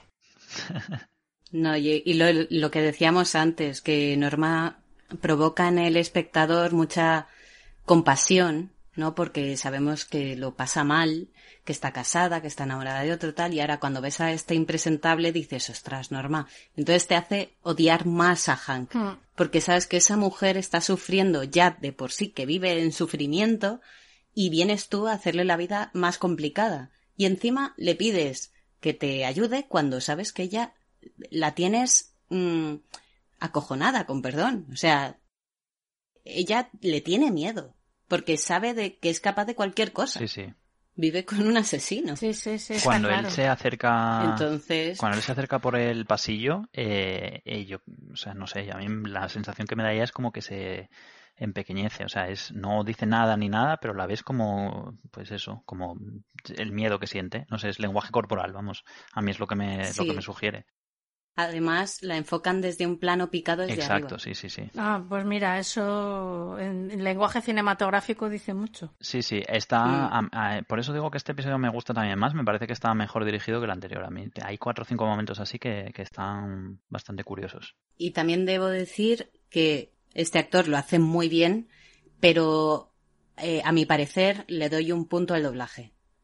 Porque el actor en castellano es Ramón Langa, conocido Sí. por todos como Bruce Willis, Sí, y la voz que tiene es muy potente. Sé que no tengo derecho y que tienes motivos para no creerme, pero cambiaré. Lo juro por mi vida, cambiaré. y es voz de malo. O sea, si lo relacionas con Bruce Willis, no, ¿no? Pero es, es, es voz muy profunda y le da un toque eh, de maldad que el actor, el actor original no tiene, tiene la voz más suave. Sí. Y, y Ramón es que lo hace increíble. Ramón Langa es muy bueno, ¿eh? Sí, muy bueno, muy sí, bueno. sí. A mí me gusta mucho su voz.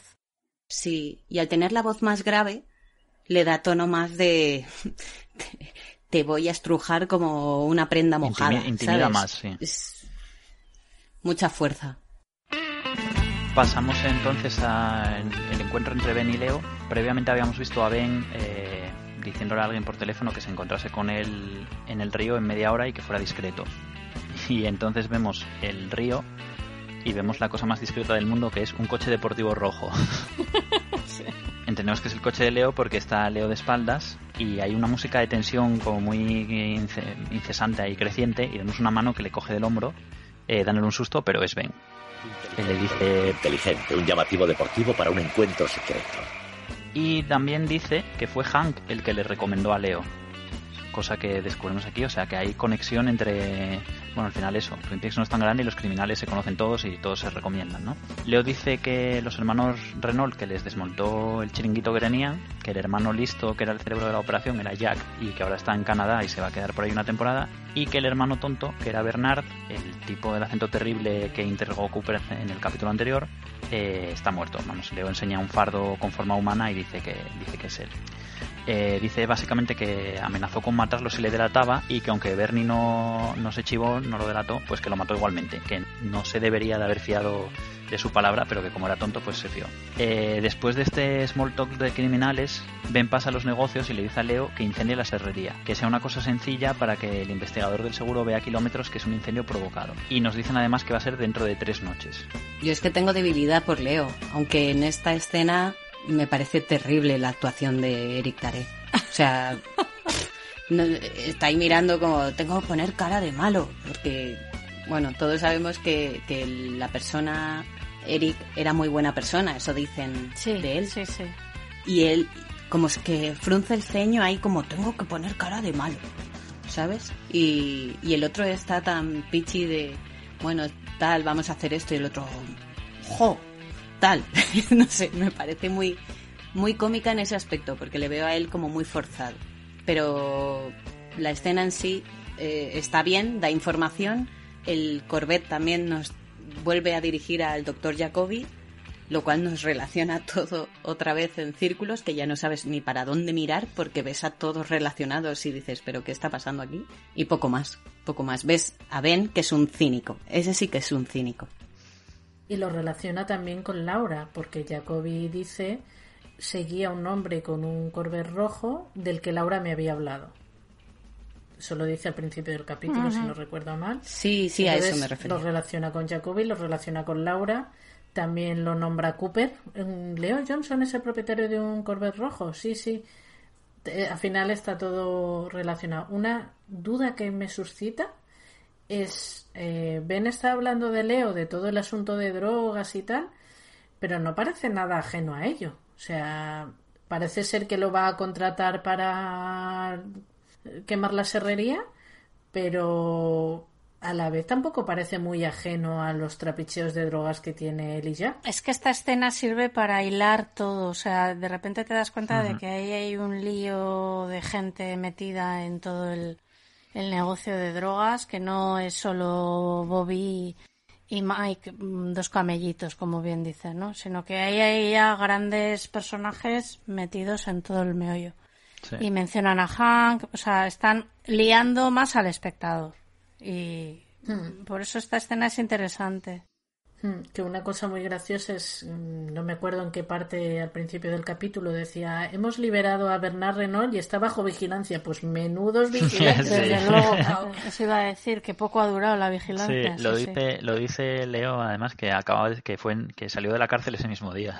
es como, por, I'm no mule. claro, si vas con ese acento por la vida, pues... en fin. Sí, a mí me llama la atención eso, lo de que Hank ya nos queda, o sea, ya sabíamos más o menos que era un tipo bastante turbio, que estaba en la cárcel por asesinato, aunque él diga que es, bueno, por lo menos por homicidio, aunque él diga que fue un accidente, pero es que aquí te dicen directamente que es el mentor de, de Leo. Entonces, o sea, sabes que es una cosa que viene de largo, o sea, no es que atropellase a alguien o hiciese un par de trabajos, es que claramente es mm, la mano derecha de Ben. Él era Leo Johnson, pero le metieron en la cárcel y entonces ocupó su lugar, pues su pupilo, que es Leo. Eh, yo entiendo que, vamos, que todo esta operación de tráfico de drogas y demás que la estaría haciendo previamente Hank. O sea que, bueno, veremos qué pasa ahora que vuelve a, estar libre. Sí, sí, hay, hay mucho que resolver por ahí. Pasamos a otra escena que es en la que ellos recibe una llamada y además una carta. Vemos otra vez el tema de los animales disecados, ¿no? Empieza la escena con una cabeza disecada en la pared, que parece una cabra montesa o no sé exactamente qué animal. La cámara va bajando y vemos que con las pezuñas del pobre bicho hicieron como una especie de soporte para un rifle y luego, bueno, la cámara sigue moviéndose hasta el teléfono que está sonando, lo coge Josie y es Harry, que le dice que no va a poder ir esa noche porque está investigando. Y Harry le pregunta a Josie si estuvo en el motel Timber Falls. Nosotros sabemos que estuvo allí porque la vimos y Harry lo sabe porque se lo dijo Hawk, pero ella le da largas y cuelga. Aparece en ese momento Pete con el correo y después de tener una conversación de las cosas del día y prepararle un bocadillo y Pete le invita al concurso mixto de pesca, que no sabemos si esto puede ser un gran acontecimiento o no, eh, Josie abre el correo y hay un dibujo de una ficha de dominó, que es un doble 3. Es la ficha que tenía Hank en la mano en escenas anteriores. Vemos a Josie caminar un poco pensativa y compungida y cuando pasa al lado de un oso enorme disecado que hay suena el teléfono. Aquí hay un plano como muy torcido, muy... Em, esta película con Orson Welles, no me acuerdo ahora cómo se llama, que es en Viena. El tercer hombre. En plan, el tercer hombre, así como bastante torcida. Y el que está al otro lado de la línea es Hank. Le pregunta si recibió su mensaje y Josie dice que sí. Entonces Hank chupa la ficha de dominó y dice por segunda vez. Josie cuelga y se abraza a sí misma asustada, pues se ve que está bastante afligida. Y nada, es la escena final, saltan los créditos. No sé qué os parece aquí. Yo creo que refuerza, pues eso, que Hank es un tipo muy chungo. Ahora directamente amenaza a la gente por carta, por teléfono. La escena, el momento en el que chupa la ficha de dominó es como asqueroso y chungo a más no poder. Eh, no sé, sí que sube bastante puestos en el, en el ranking de personajes odiados. Tienes razón, Mari. Sí, sí, es repugnante y, viciosísimo esa chupada de, es horrible. A mí de la escena me encanta la cabeza de animal blanco y el reposarrifles con las patitas blancas. No me, no me gustan los animales disecados, ¿eh? pero es que este siempre me ha hecho mucha gracia, me parece muy cómico. Y hay una escena, eso, hay una escena también muy buena con, con el oso disecado que, que había notado, que creo que queda muy amenazante también y es muy resultón. Y del diálogo entre Josie y Harry por teléfono me llama mucho la atención que Josie le dice a Harry, eh, te echo de menos. Y, le, dice, tengo que hablar contigo. Entonces, acto seguido, va y le dice, bueno, tengo que irme, ya hablaremos, adiós. Y el otro se queda como, mm, no tenías que hablar conmigo. Es como que se está haciendo la misteriosa, pero pero no le sale, no sé, es que yo sí aquí ya empieza a repatearme un poco el, el Yo creo que en cierto modo le quiere contar la investigación amateur esta que está llevando, pero tampoco sabe exactamente cómo, hmm, cómo hacerlo. Que por otra parte, eh, Harry igual sospecha de ella en cuanto a que qué haces en un motel, quiero decir. Hmm. A un motel como ese solo puedes ir a liarte con alguien. Entonces yo creo que Harry igual lo que está es más celoso que, sí, sí. que sospechando algo turbio que de hecho, bueno, tampoco vemos que haya nada turbio, simplemente Sí, además ella cuelga cuando aparece Pete. Claro, no le va a decir, no, es que estaba ahí eh, espiando a Catherine que está con Ben y Pete delante. Claro, eso iba a decir yo que, que parece ser que corta la llamada al aparecer Pete por no querer que él se entere. Y yo, nada, de esta escena destacar la Josie y Pete, porque como está Pete, pues todo mejora. Y me encanta la interacción que tienen los dos. Y, yo sí con Pete o Joan Chen con Pete me parece que tiene mucha química, con lo cual en sus escenas con Pete, bien. Fuera de sus escenas con Pete, mm, depende, depende del día. Sí, en esta la veo bastante bien. La escena cuando se está viendo el oso detrás de ella, que parece que está amenazándola y, claro, está recibiendo esa llamada además y, y la carta y tal y parece como si algo la estuviera acechando. Sí, no está muy bien. Me gusta, me gusta cómo está representado la escena, me gusta mucho el color que tiene también. Sí, es, muy bonito. A Yoshi le falla, igual que a Donna, eh, la interacción con su pareja. Es, es demasiado, les ponen demasiado merengues. Es eh, hmm. James, Harry, ¿no? Es como, uff. O sea, a mí, a mí se me atraganta, pero igual es que a mí ese estilo de romance televisivo no me va tanto. A mí es que me parece que, mm, el, personaje de Yoshi eh, está muy bien. O sea, a mí me parece un personaje muy bueno, pero no está bien aprovechado por la actriz. O bien o mal dirigida, porque eh, eh, bueno, posteriormente hay alguna escena que ya comentaremos cuando llegue el capítulo que a mí ahí me parece que está bien. Sí, sí, sí hay escenas. A mí personalmente me gusta mucho y me gusta mucho la estética y, y ella. Joan Chen, pero, pero la interpretación a veces me, es que no la entiendo. No me cuadra. Entonces. Yo creo que lo que me pasa un poco con ella, también es, supongo que la diferencia cómo nos la presentaron. La primera vez que la vemos frente al espejo, mm, parece ella como muy intrigante, muy canturreando, y el resto de los episodios como la vemos como más blandengue. Entonces, yo creo que es ese contraste. El... A ver, yo esperaba sí, más. No, pero en todo el, en todo el piloto, en todo el piloto, Mari, porque Mm. eh, está en Sí. la escena del espejo, en la fábrica, que es cuando decide parar la fábrica porque ha desaparecido la Sí. hija de Pulaski. Mm, Que ahí está blandengue, pero a la vez Pero muy bien. Y cuando aparece, Mm. que sale espectacularmente guapa en, en la rueda de prensa otra vez, que, que le saluda a Ben Horn y tal, ahí está guapísima. Y da una sensación, esa sensación que no tiene Catherine Martel de elegancia y de divismo, lo tiene ella y sin embargo lo pierde en cuanto interactúa con su ser amado. Que a ver, que sí que es cierto que cuando todos nos relacionamos con nuestra pareja nos ponemos más blanditos, eh, nos ponemos más tontos, ¿no? Pero uf, es que se hace Es excesivo. Sí, sí. Pierde toda la carisma que podía tener en otro Sí. momento. Es que no, es que se pierde. Eso es, pierde, pierde carisma, sí.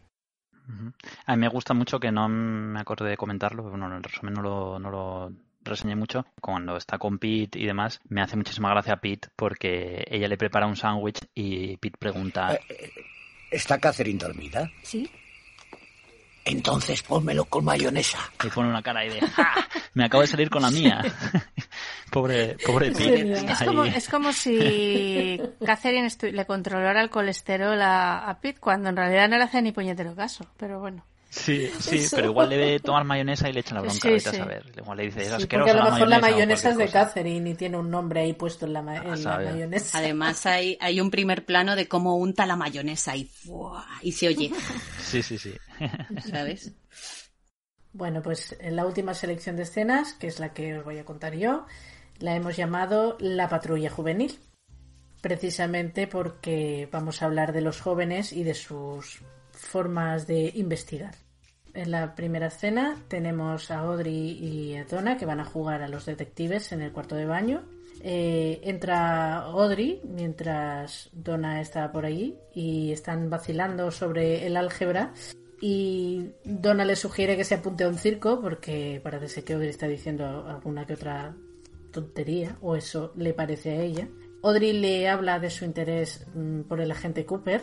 Donna se chotea un poco de ella también y habla habla de escapar mm, y además hace énfasis en, en la palabra escapar y le cuenta sus planes de que le gustaría escapar con el agente Cooper y que se iba a enamorar de ella porque la va a ayudar a, a resolver el asesinato de Laura, para lo cual le va a pedir su ayuda. En este punto, como Donna parece que no se está creyendo mucho a Audrey, ella comparte algunas confidencias sobre Laura, buscando un poco la confirmación de parte de su amiga, como su relación con James y su adicción a la cocaína. Que otra cosa que me llama la atención es que Donna dice que ese no era un gran secreto, o sea que parece ser que era una, un secreto a voces, que le gustaba meterse cositas por la nariz. Entonces Donna accede a ayudarla out, y Audrey le cuenta que escuchando una conversación con Jacoby, su padre, eh, este dijo que Laura iba a verle, con lo cual esto, que Donna no lo sabe, le llama la atención. También hablan de Jack el tuerto y Audrey hace, no sé por qué extraña razón, la conexión de que quizá Laura pudo trabajar en Jack el tuerto, lo cual a Donna le, fascina un poco y cree que eso resolvería alguna que otra duda de las que tiene. Y entonces Audrey dice que sabe perfectamente cómo empezar y que es a través de la perfumería, de la sección de perfumería de los almacenes de su padre, porque, y esta es otra cosa que tampoco sabe Donna, tanto Laura como Ronette, que es la otra desaparecida, trabajaban allí juntas. ¿Qué os parece? Pues por escenas como esta es por lo que me fascina al personaje de Audrey, porque me gusta mucho esa mezcla entre niña fantasiosa y mujer de armas tomar, ¿no? Por un lado sueña con un futuro al lado de Cooper, al que acaba de conocer, y que además es un agente del FBI y mucho mayor que ella. Y por otro lado parece que, que está súper decidida a meterse de lleno a investigar el caso, ¿no? Y bueno, me gusta mucho. Y en este caso, Donna también. Por eso decía antes que Donna pierde mucho fuelle en todas sus escenas con James. Porque luego en, en, en otras escenas tiene como más personalidad y no sé, me gusta más. Por lo demás, bueno, pues veremos un poco en qué se está metiendo Audrey o cómo lo va a resolver.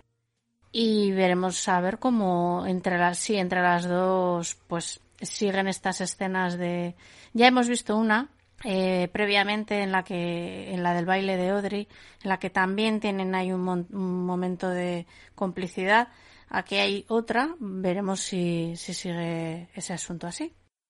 A mí se me asemeja en, a ver, en el sentido más amplio de la palabra, a la escena de Catherine con Ben en el sentido en el que mm, Audrey le está contando a una persona en la que no confía demasiado todo su plan.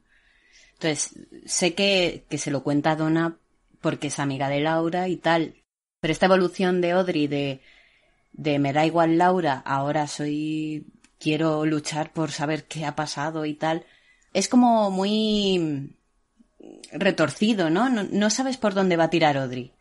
Y en esta escena te lo retuercen aún más, porque eh, en las películas de los 90 hacia atrás eh, era muy recurrido el, el, tema de poner a fumar al malo. Uh -huh. En todas las películas de detectives el que fumaba era el malo, el bueno nunca. Entonces, eh, Audrey te está contando que quiere ayudar y saber qué pasó, que no sé qué, y tengo un plan y tal, pero estoy fumando. Pero, oye, a los detectives también les ponen muy fumadores y bebedores, ¿eh? Sí, cuando, cuando tienen ese lado oscuro. Sí, con un lado oscuro sí. Claro, pero cuando son buenos como Cooper, por ejemplo, uh -huh. no fuman ya, nunca. Ya, ya, ya, ya, entiendo. Entonces, Audrey es como, te estoy contando que voy a hacer el bien, pero a la vez tengo un lado oscuro. Yo creo que la ponen fumando para ponerla más de mujer de femme fatal. Femme fatal, claro, uh -huh. y en las películas de cine negro, sí, las es. femme fatal fumaban y tenían su lado oscuro, pero aquí Audrey es más aniñado. Entonces es como muy, mucho contraste, ¿no? Mm. Y, y luego al final, de hecho, Donna apaga el cigarro porque Audrey lo tira a un lavabo sí. y Donna lo apaga abriendo el grifo. Es como, yo soy la buena, tú eres la mala, pero la que quiere hacer cosas es la mala. Uh -huh. ¿Sabes? Es como que todo, todo el capítulo en sí está añadiendo sospechas que no sabes muy bien por dónde cogerlas. No sé si me explico. Sí, sí. Es que me resulta muy, muy, muy intensa esta, esta escena. Es como que ella es la que debería, a ver, Audrey actúa como personaje bueno, pero en realidad mm. tiene ese lado oscuro de fan fatal y de diva y tal y cual. Sí, pero lo hace hablando como una niña buena, inocente, sí. ¿no? Como voy a ayudar. Y Donna, en contraposición, al principio de la escena, está muy seria, se ríe de ella, en plan la vacila un poco, como tú eres la buena y estás vacilona, y ella es la, la mala del principio y está actuando bien, pero ella está fumando. No, no sé, mucha contraposición de cosas que me hacen la escena más curiosa de lo que es en realidad. Sí, y con el tema de contraposición y todo eso que dices también, se, yo creo que se refuerza un poco visualmente porque hay los planos ahí a veces que están hablando, digamos, a través del espejo y otras veces uh -huh. una está mirando el espejo y la otra no, y luego están se miran las dos, o sea, uno se gira y tal sí que visualmente tiene un poco de lo que comentas. Yo el tema fumar, eh, aunque sí que es, es, es, lo que dices, es código para mala persona. De hecho, eh, por ejemplo, sin, hace poco vi un episodio de Sensación de Vivir, lo siento que ya lo comenté cuatro veces hoy esa gran serie, pero bueno, hay un episodio en el que hay un chaval de 10 años o algo así y aparece la madre y la madre está fumando y sabes que esa madre es una mala madre fijo porque es que sale fumando, o sea, es eh, evidentísimo y sí, le pega al crío. O sea que es lo que dices tú, Palo, que sí que hay un código ahí noventero de si está fumando es eh, Hitler. Pero... Sí, el cine negro es, es una norma sí. casi básica. Pero yo creo que aquí es más un intento de la propia Audrey de parecer sofisticada y sí, adulta exacto. o algo así. Más que la cosa de la, de la maldad, vamos. A mí es la sensación que me da. Ella es como que eso, intenta ser más. Mmm, es, la, es, el disfraz madura que se de lo que ella. es. Yo veo que Sí. quiere aparentar que es buah y en realidad estamos viendo que es una niña fantasiosa que sueña con eso, vivir una vida de- llena de misterio y de intriga internacional con la gente Cooper, que es un señor que acaba de llegar al pueblo. O sea, Entonces es como muy de contraste. Sí. Y me gusta mucho luego el decorado del instituto. Ojalá haber ido a un instituto tan elegante, Mm. porque me gusta muchísimo. Tiene ahí las líneas estas del, de, bueno, como los dos picos y demás, y que está súper limpio. Yo, no sé, en el instituto los baños daban, metían un poco de miedo, ¿eh? la verdad. Había un restaurante, perdona, había un restaurante en Londres que la parte de abajo, ya está cerrado creo, la parte de abajo, todos los pasillos era la logia con, con el zigzag y las cortinas súper chulo y los baños de chicos y chicas eran los baños del instituto y molaban un montón. Qué guay, qué guay. Estaba súper bien, sí. Qué guay. Yo destacar la química que hay entre Audrey y Donna. Me gustaría ver más escenas de ellas dos juntas porque creo que creo que tienen mucha química las dos actuando juntas y me gustaría verlas a ellas dos de detectives juveniles. Sí. Bueno, pues paso a la siguiente. En la siguiente escena eh, vemos a Ben hablando por teléfono mientras hace bicicleta con zapatos de vestir. Audrey aparece en la habitación hablando, empieza a hablar sobre que quiere cambiar su vida, que ha visto a Laura morir antes de tiempo y que quiere ayudar con el negocio. Eh, su padre vacila porque no la cree y ella pues empieza un poco a manipular al padre diciéndole es que no me crees, es que no te fías de mí, es que te avergüenzo, etcétera, etcétera, hasta que al final pues bueno, ella le está diciendo que quiere ayudar con el negocio, que no le hace falta ir a la universidad, él se sigue burlando diciéndole De acuerdo, hoy tendremos unos invitados, así que sube y ponte a hacer las camas. Es que no puedes creerme. Y entonces ella, que ya sabemos que tiene un plan, eh, le dice, no, no, yo empezaría desde abajo en los, en los almacenes. Y entonces Ben dice, ostras, que, que va en serio, ¿no? Y le está diciendo, oye, trabajo media jornada en los almacenes y tal y cual. Parece ser que lo convence. Y entonces Audrey, después de conseguir su propósito, que ya sabemos cuál es por la escena anterior, eh, se abraza a su padre. Yo veo ahí un abrazo bastante genuino. Creo que ella mm, realmente siente quiere, quiere sentir ese abrazo con su padre lo que pasa es que luego ve la foto de Laura y su expresión cambia un poco un poco entre intriga y un poco entre también compasión por la foto de Laura en la que por cierto están juntas es una cosa que también llama la atención la escena es interrumpida por el teléfono, que bueno, ahora sabemos que es eh, Leo el que está al otro lado, el que cita en el bosque y que como muy bien apuntado antes eh, Oscar le dice que sea discreto, es algo que no cumple como tampoco cumplen con la vigilancia de Bernard. ¿Qué os parece esta escena? Sí que además eh, hay un momento en el que yo creo que Audrey se hace la remolona para conseguir escuchar la conversación de su padre y el padre se queda así como un poco mirando y acaba sonriendo Ben. O sea, yo creo que Ben sí que en cierto modo también le gusta retomar el contacto con su hija. Sí, es como que empiezan los dos haciendo un poco de teatrillo, pero Sí. luego al final parece que sí que lo están sintiendo de verdad los dos, ¿no? Sí, exacto, sí, sí. Por parte de ella sabemos que tiene un plan, pero luego, pues en cierto modo, pues le, le gusta el abrazo con su padre y tal, Mm. y por parte de él, pues como que sí que le gusta eso, pues que su hija pues le vuelva a hacer un poco de caso y, y demás. A ver, ya veremos cómo va evolucionando esto, pero sí, yo creo que bueno, es lo más humano que vimos a Ben en todo el episodio y probablemente en toda la temporada. De hecho, cuando se hace la remolona y tal, Ben le dice gracias. No se oye mucho, yo lo vi subtitulado, y entonces le dice gracias. Entonces ella es cuando se retira ya de todo. Sí. Sí, pero de todas maneras la escena en sí eh, te muestra dos personas que tú ya sabes que tienen planes eh, turbios, cada uno por su lado, y entonces por eso al principio es como, ¿dónde va a parar esto? ¿Sabes? Porque cada uno tiene un objetivo y, y ella está utilizándole a él para conseguir parte para, para seguir ese plan que tiene ella Sí. y él está eh, mm, rechazándolo, ¿no? Como diciendo, no, no, tú no te metas porque tú no, no entras en esto, ¿no? Y, y luego al final pues hay esa conexión, pero tú sabes como espectador que, que esto puede acabar mal, porque es que se van a chocar en algún momento, o puede que se choquen, porque, no sé, al final mm, los dos son turbios en cierta manera. Hombre, desde el punto de partida que ella es una adolescente que se está metiendo en un berenjenal de investigación y engañando a su padre y tal, que no va con una niña de su edad. Pues ya sabes que eso a ella no le va a traer más que algún disgusto, eso seguro.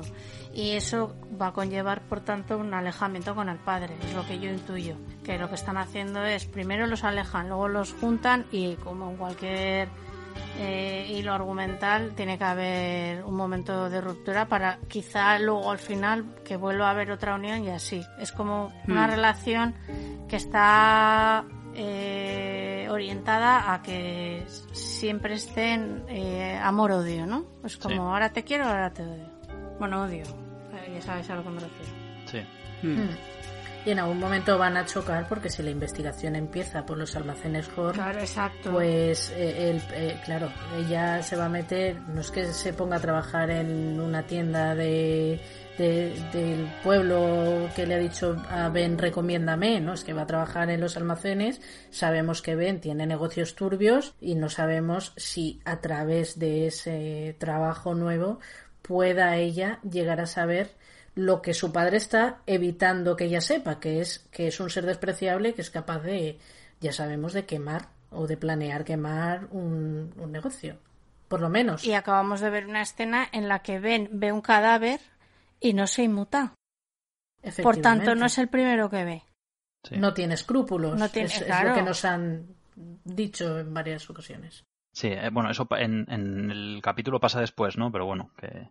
eh, Ah, bueno, perdón. Pues Claro, eh, me- pero es que... Lo hemos eh, comentado, sí, sí. Sí, eh, realmente, o sea, tú estás viendo a Ben que está sonriendo, como diciendo, ay, qué bien que mi hija me vuelve a hacer caso y parece que tiene interés en el negocio familiar y todo, pero está haciendo eso mientras eh, tiene la mano en el auricular del, del teléfono para hablar con, con Leo para decirle que queme la serrería de, de Josie. O sea, tiene el teléfono en la mano para, para tener un encuentro súper chungo y está sonriendo por lo de su hija. Entonces quiero decir que, eh, por eso decía que es lo más humano que, que vimos a, a Ben probablemente. Hmm. Y entiendo que, aunque no tenga sospechas de las intenciones de su hija, entiendo que no la quiera tener en la, en la empresa, porque es que, bueno, lo último que vimos de Audrey relacionado con los negocios de la familia es que les dijo a los islandeses que, que su amiga, que está muy triste porque su amiga Laura había sido asesinada, entonces, y les jorobó el negocio. Entonces, bueno, entiendo que el padre esté un poco Receloso, sí. receloso, sí.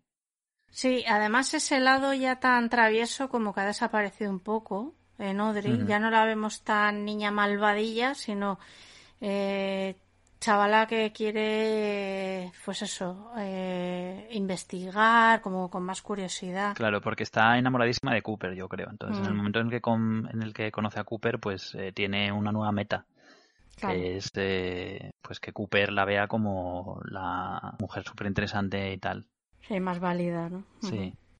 Y la foto en la que están ellas dos, Laura y Audrey, que claro, hasta ahora lo que nos han dicho es que Audrey sabía quién era, pr- prácticamente Audrey sabía quién era Laura y, y poco más, sí, compartían clase y tal, pero no parecía que fueran a tener una relación muy cercana. Sin embargo, el padre tiene una foto de las dos en su escritorio de Sí. trabajo, que ya sabemos que en las películas americanas siempre vemos en los despachos y tal las fotos de su familia, de la gente que les importa, ¿no? Entonces dices, oye, ahí había más relación de la que se nos ha contado, aparentemente. Además, Bueno. como ella mira la foto.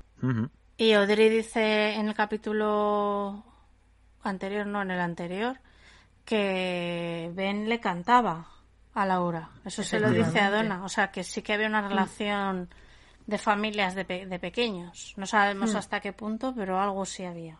Y, y aquí cuando, cuando Audrey dice que bueno que se re- está replantando su vida y quiere entrar a la empresa familiar, dice que vio a una amiga suya, refiriéndose a Laura, cómo perdió en la flor de la vida o algo así dice, cómo perdió la vida y tal, y Ben está mínimamente afectado. O sea, a Ben lo de Laura sí que le, le, le importa, vamos. Eh, o sea que sí, hay, hay una relación más de lo que sabemos ahí, desde luego. Sí, ahí- Lo de que tenga la foto en el escritorio es ya la prueba definitiva. Y me gusta mucho eh, cómo empieza la escena con Ben de espaldas en la máquina de. en la bicicleta estática que mantiene el plano. Me parece bastante atractivo visualmente, me, me llama la atención. Y es la misma chimenea, yo creo que ya os comenté, que el comedor, cuando sale Jerry con el bocadillo de brie y todo eso, yo creo que es el mismo plato. Mm. Es posible. Mm. Pedazo bicicleta estática, ¿eh? con su pantallita ahí, con el recorrido y todo. Bueno, pues pasamos a la siguiente y última escena que voy a comentar y que vamos a comentar ya para el análisis, eh, que tenemos a Donna y a James llegando al lugar donde enterraron el collar, seguidos por la pista de, la primera escena con Sara. Eh, están hablando los dos de que el collar debería estar ahí, efectivamente buscan desenterrarlo y el collar no está. O sea, sabemos que la visión de Sara es certera, el collar lo ha sustraído alguien, sabemos que lo tiene Jacoby, pero bueno, ha sido sustraído. Y entonces eh, James está alucinado totalmente porque ¿cómo puede saber la señora Palmer que el collar no está? Y entonces Donna le cuenta algo que a mí me resulta muy inquietante. Le dice que Laura decía que su madre tenía sueños y visiones, que tenía como una especie de poder especial, que a Laura le pasaba lo mismo y en ese momento pues una lechuza les interrumpe con un ulular bastante tétrico, los está mirando, vemos un plano de ellos dos desde arriba y bueno, les hace cambiar un poco de la conversación. Eh, entonces James, que en ese momento pues está como un poco asustado, es la primera vez que yo creo que le veo sensato desde que empezó la serie, le dice que bueno, que, que se lo cuenten a alguien. Y entonces Donna eh, dice que, que, que va, ni de broma, que se lo vamos a contar a la policía. Hombre, pues hombre, po- podría ser una opción, claro. Le dice que, que no, porque nadie quería a Laura, que solo la querían ellos y que tienen que resolver el asesinato, pero no solo por ella, sino también por ellos dos, porque ella quiere estar con él para siempre. Y Donna, eres una moñas, o sea, me reitero, ella es la que lleva la voz cantante aquí, por una vez que James quiere, que, perdón, que James quiere ser sensato eh, eh, y, acudir a la policía, que es a donde tienes que acudir, Donna, ¿eh? Resulta que no, es que solo la queremos nosotros. Sí, sí, la queréis mucho que el día mismo que, que aparece su cadáver os estáis enrollando. La quieres mucho, Donna, sí, sí. Perdón, me he desahogado, ahora ya podéis. Pues mira, todo lo que he dicho antes de Donna con James, en esta escena del bosque me voy a desdecir. Porque yo creo que las escenas que hacen en el bosque son las mejores que hacen juntos. Ya cuando se ponen en plan caramelo, o por ejemplo el final, cuando, ay, yo forever. No, pero cuando están ahí en plan detectivesco, me parecen bien. Y además está en particular con ese toque de misterio, con la lechuza observando, la conversación sobre Sara y, sobre Sara y Laura que tienen esos mm, poderes o lo que sea, pues me resulta mejor que otras. Y bueno, pero es que al final, al final estos dos son los dos un par, un par de egoístas que alucinas, porque no, lo hacemos por nosotros, pero ¿cómo que por vosotros? Lo tienes que hacer por tu amiga en todo caso, ¿no? Vete a la policía y cuenta todo, que son los que lo tienen que resolver. Madre mía, qué par. Sí, a mí esta escena en conjunto me parece un despropósito total. Pero porque, por eso mismo que acabas de decir al principio, es como quieren hacerla misteriosa y tal. Y les sale bien hasta el momento lechuza. A partir de ahí, todo va para abajo. Porque es que es ridícula. Se roza el ridículo. Es que ellos son muy ridículos. Sí, sí, cuando se ponen en plan pastel hiperazucarado es que es terrible porque entre entre Donna diciendo James todo el rato, que parece que le es un nombre que le provoca orgasmos, no sé, es como ay, y el otro con su expresión de ¿y qué? ¿Sabes? Pues es que parece que le da igual todo. Yo aquí no veo química ninguna y, y se me va, se me va todo al garete, se me va todo al garete. Digo como conjunto, es lo que dices tú, la primera parte, pues guay, porque es lo que tiene que ser. Pero sí, a mí al principio me, me resulta guay, me recuerda a la del principio, la del piloto que están en el bosque. Claro. O sea, me gusta mucho. Sí, está, está muy guay, pero pff, no sé, eh, demasiado, demasiado. A mí, a mí me gusta la escena, la verdad que sí me gusta. O sea, tiene la atmósfera está un poco inquietante con la lechuza Mm. y tal. Y aparte, pues nada, que ves a una gente que está tomando todas las decisiones malas que puede tomar, las toman. Y a mí eso, pues no sé, me gusta. Me gusta que la gente tome malas decisiones también en, la ficción. Eh, es es el momento en el que James dice, no sé, igual estaba bien hablar con la policía, que es, jolín, bueno, pues James tiene una idea, no sé, los policías son tus amigos y, y los miembros de tu club, pues igual sí que lo tienes que haber hecho, James, digo yo, no sé, no es, no es una gente anónima que no conoces o de la que no te fíes. Y ella dice, no, la policía no quería a Laura como nosotros. Como ya, pero la policía pues tiene un trabajo y a ver, te puedes no fiar de la policía si tuviste malas experiencias con la policía y tal, pero pero qué malas experiencias pudo tener esta pobre mujer si, va al instituto y es más buena que el pan. O sea, no, no pudo Es tener que ninguna experiencia mala con la policía. houseboy junto con los miembros de la propia policía que también son houseboy. Exacto, quiero decir, por su parte no tiene justificación y por la de ella menos aún. Y es que además el policía que conoces, que es, o sea, un poco más el que lleva la investigación, que es Cooper, ves que es más bueno que el pan. Yo no entiendo aquí a santo de qué deciden no, no colaborar con la policía. Lo podría entender en casi cualquier situación menos en esta. Es que es como la- las condiciones perfectas para que sí confíes en la policía, pues dicen, nada, pues pasando. Bueno, pues ya se verá, pero seguro que les trae, yo creo que esto les va a traer problemas, vamos, porque es que, o sea, es- eso es una decisión malísima. Además que ellos eh, en el piloto se habían escapado les habían seguido, o sea, como sí, que sí, sí. no lo volváis a repetir, que os van a volver a pillar. Exacto, exacto, sí, sí. Ya os pillaron una, pues ahora a por la segunda.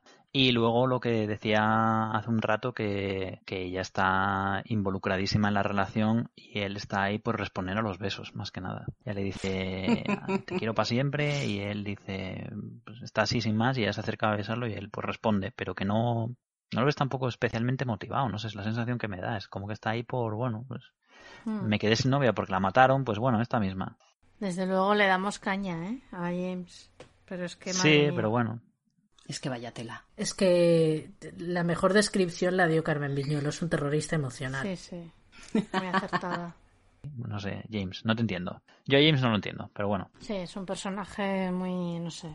Se les ha quedado corto en muchas cosas. Y no está, a ver, no está mal, porque al final nos da mucha conversación y, y hay un hilo con él, pero no sé, es un Sí. poco, o sea, se ha quedado un poco falto de fuelle o algo así. Sí, hay, algo no funciona ahí. Hmm. Es como lo que decía antes de Yoshi. Son Igual. buenos personajes, pero Mm. la interpretación no es. no lo llena. de Puede todo. ser, puede ser la interpretación. O puede ser que directamente al personaje no dan ni una con él. Quizás sea la interpretación, no lo sé. Hombre, James. James tiene mucha. mucho peso dentro de la historia. Sí, también. claro. Sí, sí. Pero si le ves con cara de pie todo el rato, pues oye. Es que no te dice nada, puede ser muy guapo, muy, mucha frente, mucho todo lo que tú quieras, pero es que ni aun rompiendo un lápiz tiene expresión en la cara. Yo es que flipo con este señor. Me gusta más en la tercera temporada, así te lo digo. No sé. Bueno, me quedo con, con lo que dicen de las visiones y, y sueños de Sara y de Laura, que es lo que al final más yo creo que más se saca de la escena, ¿no? Que, que ahí hay algo. Algo raro, ¿no? Con lo que decía Harry, hay algo en estos bosques. Pues algo hay que, que nos están venga a meter junto con el sueño de Cooper, las visiones. Algo hay en el ambiente. Y eso es lo que yo creo que nos atrae a todos, por lo menos los que estamos aquí. Y era un poco lo que intenté decir en la, cuando comentamos la primera escena, que creo que quedó espesísimo en mi planteamiento, pero es eso, el que los sueños y las visiones son reales, vamos, tienen toda su contrapartida en el mundo físico. Los de Cooper son como el de Cooper, bueno, que tuvo uno, es como más eh, en código, digamos, pero los otros son bastante literales, o sea, o al menos eso parece, vaya. Sí, pero es en código, pero por ejemplo ha visto a un hombre manco, Sí, o sea que al final sí se están cumpliendo. sí. Ahora, ahora entiendo más lo que querías decir, Oscar. Que nos hemos armado un jaleo. Bueno, pues ya he analizado el capítulo y con la información que tenemos vamos a hacer un recuento de los nuevos sospechosos que tenemos. Bueno, pues después de este capítulo, yo creo que destacan entre sospechosos Leo Johnson y Jack Renault. Y despuntan otra vez eh, Ben Horn por la ficha del One Night Jacks y el doctor Jacoby, ¿no? No por nada en concreto, sino porque igual en el interrogatorio se muestra otra vez un poco extraño. Y tenemos un nuevo personaje que también eh, se perfila como posible culpable, que es Hank Jennings. Bueno, pues llegados a este punto, me gustaría que escogierais dos momentos favoritos de este episodio. Vamos a empezar con Palo. Bueno, pues eh, ante todo, perdón a los tres porque os voy a quitar el momento favorito de toda la serie. Así que, como ya dije al principio, el capítulo no es demasiado notable en mi opinión. Pero, vamos, hay una escena que estamos totalmente de acuerdo todos, que vamos a compartir. Vamos, prácticamente todos los oyentes vamos a compartir este momento favorito y es el, caso de Reta la llama. Eh, sabemos que fue totalmente improvisado ese resoplido en la cara de Cooper y, y es sublime ver a Truman aguantando la risa como un campeón. Porque ya lo hemos comentado antes, pero para mí es, es el mejor, es el mejor momento. Es el mejor momento. Pues eso, y como no os quiero quitar otro, pues yo me quedo aquí. Mis dos escenas favoritas, eh, ya lo he comentado durante el análisis. La primera es, como no, Audrey y Donna en el baño del instituto, por esa mezcla encantadora de, de Audrey como niña y mujer a la vez. Y también porque creo que es una escena que está muy bien para refrescarnos ciertos datos que nos han ido contando en la, en la serie y que quieren que no se nos olvide, como que, pues eso, que James era el amante de, perdón, James era el amante de Laura, que Laura le daba la coca y que eh, Laura y Ronet trabajaban en el departamento de perfumería. Es como que Audrey nos está recordando, bueno, pues por todos estos, todas estas cosas nos están dando un perfil de Laura X, ¿no? Y me gusta, me gusta también Donna ahí, cosa que, como digo, es algo extraño porque no me suele gustar Donna, pero aquí sí. Y la otra escena que he elegido es la del el motel Timber Falls, que es una escena que nunca antes le había dado yo mucha importancia, pero que aquí, pues casualmente, pues me ha dado como mucha, me ha gustado mucho por la mezcla de géneros, que ya he dicho comedia, culebrón y, y detective. Me parece que está muy bien resuelta y que es muy, muy, está muy bien equilibrada. Bueno, a mí me gustan mucho las que ya se dijeron, especialmente la de la llama, claro, pero voy a elegir otras dos por no repetir. Y voy a decir la entrevista al doctor Jacobi, que, bueno, entrevista, más que entrevista, en realidad se supone que es un interrogatorio más o menos. Bueno, me gusta mucho eh, desde cómo empieza el doctor Jacobi haciendo el truco de magia hasta cuando se despide de ellos y todo lo que pasa por el medio. Me parece muy interesante y además, bueno, me parece que está muy bien actuada la escena. Y me gusta mucho también la escena con la que termina el episodio, la de Josie respondiendo al teléfono y luego la interacción con Pete y, y cuando recibe el mensaje de Hank porque, bueno, aparte de que en todo el momento en el que sale Pete siempre es una, un regalo y la parte de cómo está dirigida también me gusta y los decorados y esto de, esta escena. Bueno, pues yo, aparte de la llama, que creo que esa es la que vamos a seleccionar todos, eh, selecciono la primera, la escena con la que empieza el capítulo, que es el, el momento del dibujo del retrato robo de, Bob. Eh, me gusta mucho Ray Wise, me gusta mucho Grace Zabriskie, verlos juntos en pantalla es una gozada y creo que eh, cada vez que aparecen se comen la pantalla y además eh, la escena es muy reveladora eh, en, muchos sentidos, tanto en la relación de ellos dos como en lo que se está desvelando, que es la cara de, de ese personaje, que lo hemos visto en la visión de un personaje y en el sueño de otro personaje que no tienen relación a priori ninguna. Y me parece una de las mejores escenas del capítulo. Y luego voy a seleccionar la de Audrey manipulando a su padre para colaborar con el negocio familiar, que sabemos que es su plan maestro para descubrir quién mató a Laura. Eh, me gusta mucho la interacción de los dos. Creo que también se comen la pantalla los dos, porque Ben Horn es otro, bueno, Ben eh, Richard Weimer es otro regalo. Y también eh, Sherry Linfen, la verdad, que a mí me gusta mucho, a pesar de lo jovencita que era en ese momento. Y me gusta mucho especialmente esa escena cuando se queda mirando el retrato de ella y Laura, que además la foto de las dos me parece muy bonita. Así que esas son mis dos escenas. Pues hasta aquí hemos llegado con el análisis del capítulo sin spoilers. Os recordamos que el programa sigue, pero que si es la primera vez que veis la serie, os recomiendo parar aquí y que volváis una vez terminéis la serie, porque vamos a terminar nuestro turno en la doble R, pero nos vamos corriendo hasta Dirmido, donde empezamos nuestro turno en el Hubs Dinner, donde no podrás encontrar muchas cosas, pero lo que desde luego vas a encontrar son muchos, muchos spoilers. Así que nos despedimos de los nuevos piquis y a los demás, pues seguimos adelante en Dirmido.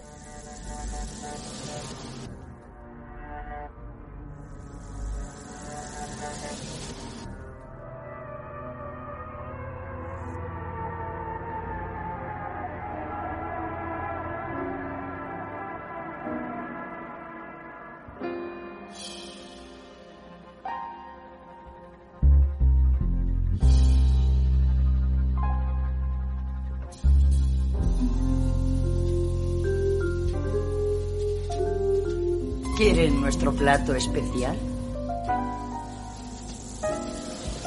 No tenemos ninguno. No tenemos ninguno. No tenemos ninguno.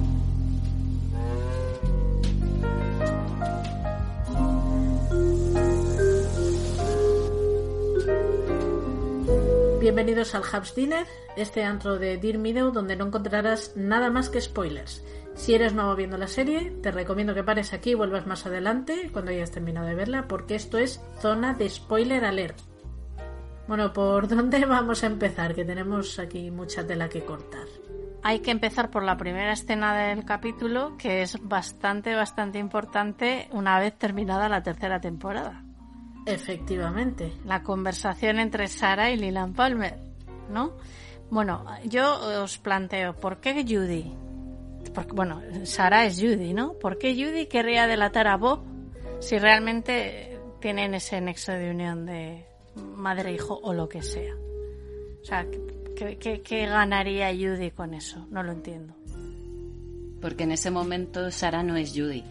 Eso claro, es, que es lo que es- nosotras pensamos. Es lo que nosotras creemos, claro. Lila En no es Lilan en ese momento. Lilan es Bob. Porque, vamos, esa... Por eso se está choteando de ella y de sus Claro. visiones. O sea, Está está claro. intentando escurrir el bulto eh, y que no se la tomen en serio para que no le pillen.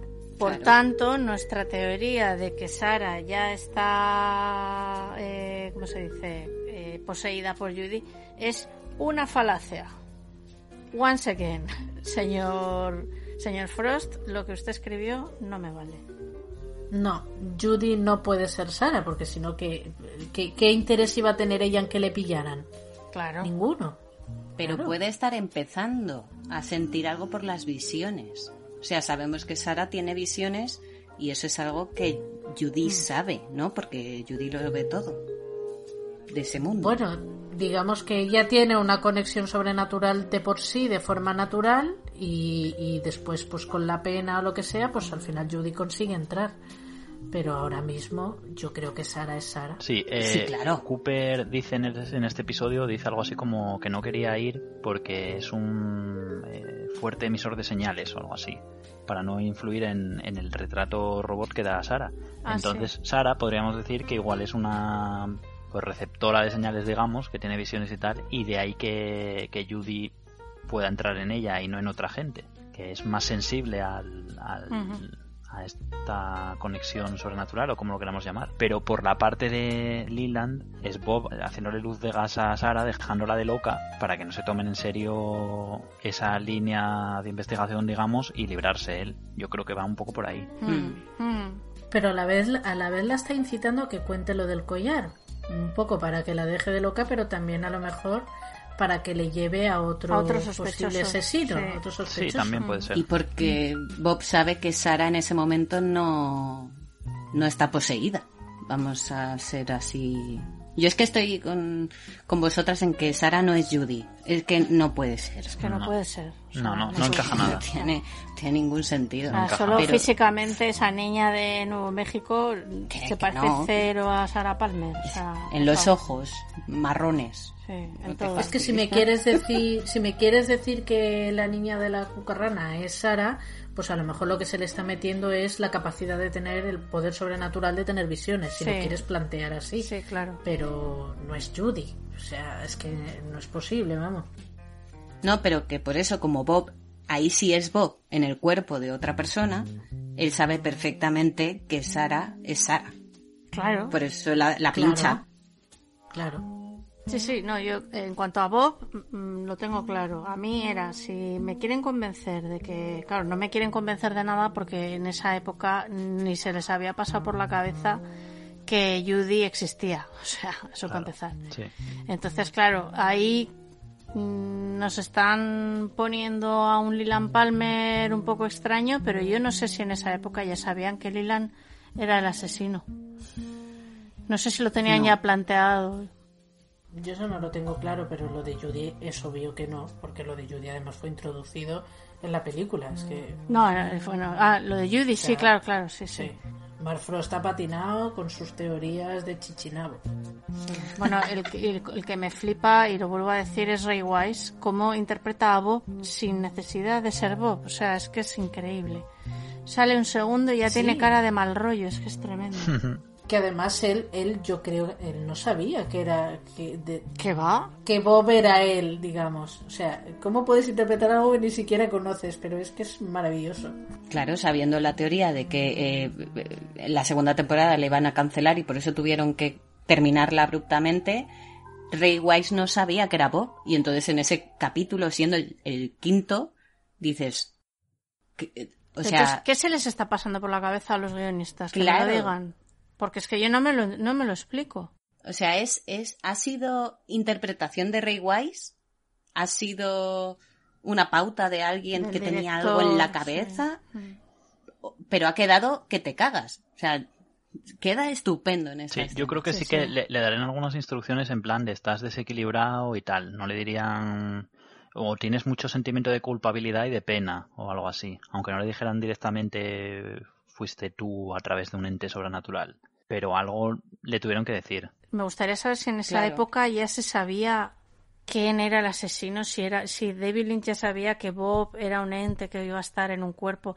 Es que mm, si no, no me, es que no me cuadra. Es que habiendo visto la serie entera, si luego te pones, por ejemplo, en la situación cuando, cuando va a matar a Maddie, que Sí. está llorando porque está viendo a Laura y es Bob, y dices, ¿pero qué está pasando?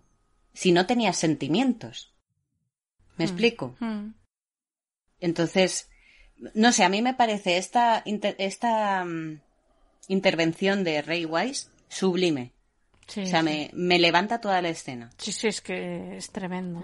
Pero no tiene ningún sentido.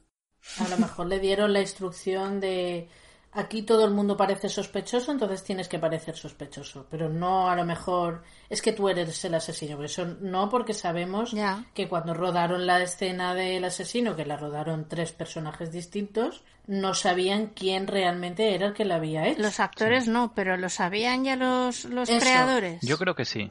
Yo creo que sí. Sí, ¿no? Igual no surgió la idea desde el principio, pero que según fue Hmm. evolucionando la serie un poco, yo creo que se dieron cuenta, yo creo, creo que sí, que se de fueron que dando cuenta que poner de que al padre. el que más Mm. encajaba era, yo diría que sí.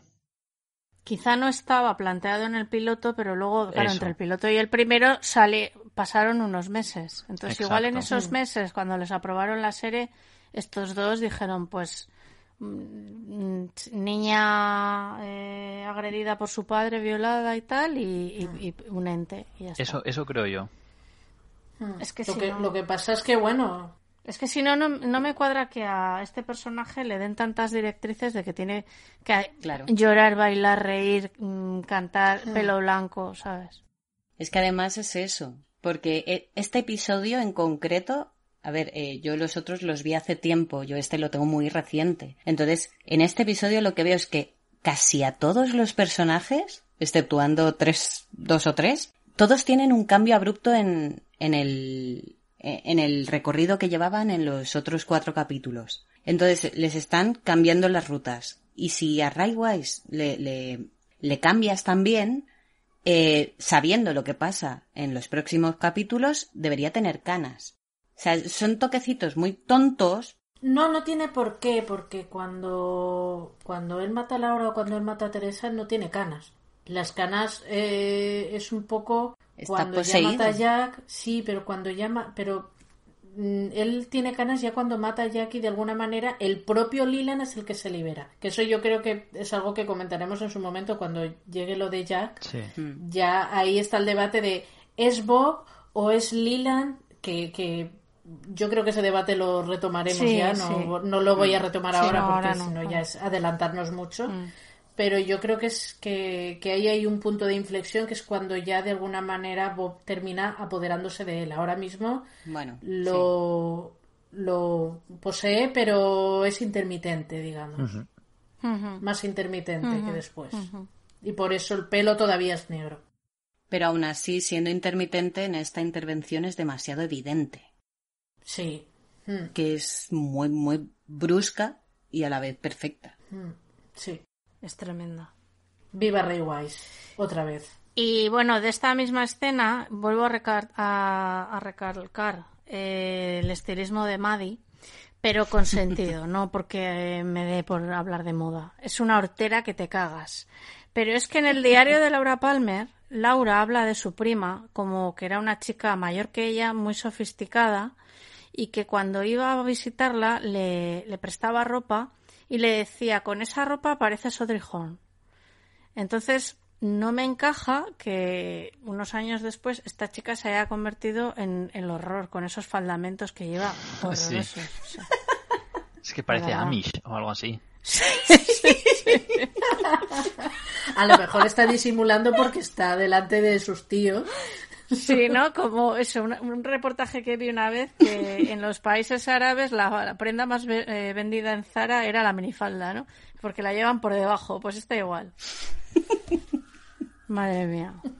Pero volvemos otra vez a la inconsistencia de los libros con la serie, con todo. Claro, No sí, hay sí. Un, un conjunto. Y además, si a Maddie la vistieran más sofisticada, se parecería mucho a Laura. O sea, Laura no era sofisticada Claro. No, porque Laura iba era, con... era otra hortera que te. Sí, iba en uniforme, prácticamente. Iba como ves- Donna, con las faldas estas de cuadros y tal. Sí, y cuando, bueno, cuando se vestía de noche. de sexy, Sí. sí. Iba de ropa de los 80 sexy, sí. De noche de fiesta. Aquí el tema es que yo creo que la visten así, pues para marcarte completamente que no tiene nada que ver con la prima. Claro. Que te Mm, están poniendo la prima de cocainómana que trabaja en un prostíbulo y allá te la visten con una falda que le tapa los tobillos y las gafas y no sé qué. Yo creo que es Mm. un poco por eso, puramente por, por hacer una identificación rápida visual en la serie. Pero sí que, claro, a nivel retrocontinuidad y demás no encaja con nada. Nada, nada. Porque además en el diario dice también que, que tenían mucha relación y que con ella empezaron a fumar y tal, como que se conocían bien. Y aquí Maddie le dice a James que ojalá lo hubiera conocido mejor. Y dices, vale. Entonces Jennifer Lynch tampoco ve la serie de su padre, ¿no? Porque no la ve ni Lynch ni su hija. Madre mía, Eso sí, están todos, todos viviendo bien de la serie. La cosa es que en otros momentos sí guarda bastante fidelidad con la serie, pero Sí. en cuanto a Maddie, que además habla de ella, me parece que decía que fumaba y todo. Sí, sí, por Y es eso. como no tiene nada que ver, claro. Hay, hay otro gazapo que he pillado de, del- del libro serie que si queréis os, os lo digo que es este Bobby eh, no sabe que Renault trabaja con Leo y con cocaína y se vuelve loco pero vamos a ver si en el libro están todos mezclados creo recordar que están ahí en casa incluso está Shelly dice "Ah, ya sabía yo que Leo se traía algo entre manos pero si hay una escena del libro Sí. en la que están los cuatro, Bobby, Laura, Leo y Shelly, en una fiesta en su casa, Sí, sí, metiéndose de todo, sí. la, incluida Shelly. o sea, Sí, sí, incluida Shelly. Eh, A mí eso en el libro me chocó Sí, sí. bastante. Mm. No es para nada. Bueno, el- no, no dicen que Shelly esté esnifando, pero vamos, se da por hecho, ¿no? Ujú.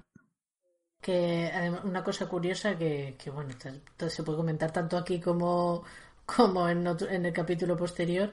Se supone que Donna no conoce a Maddie, o así nos lo harán creer en el siguiente episodio, pero resulta que ella es la segunda vez que coincide con ella.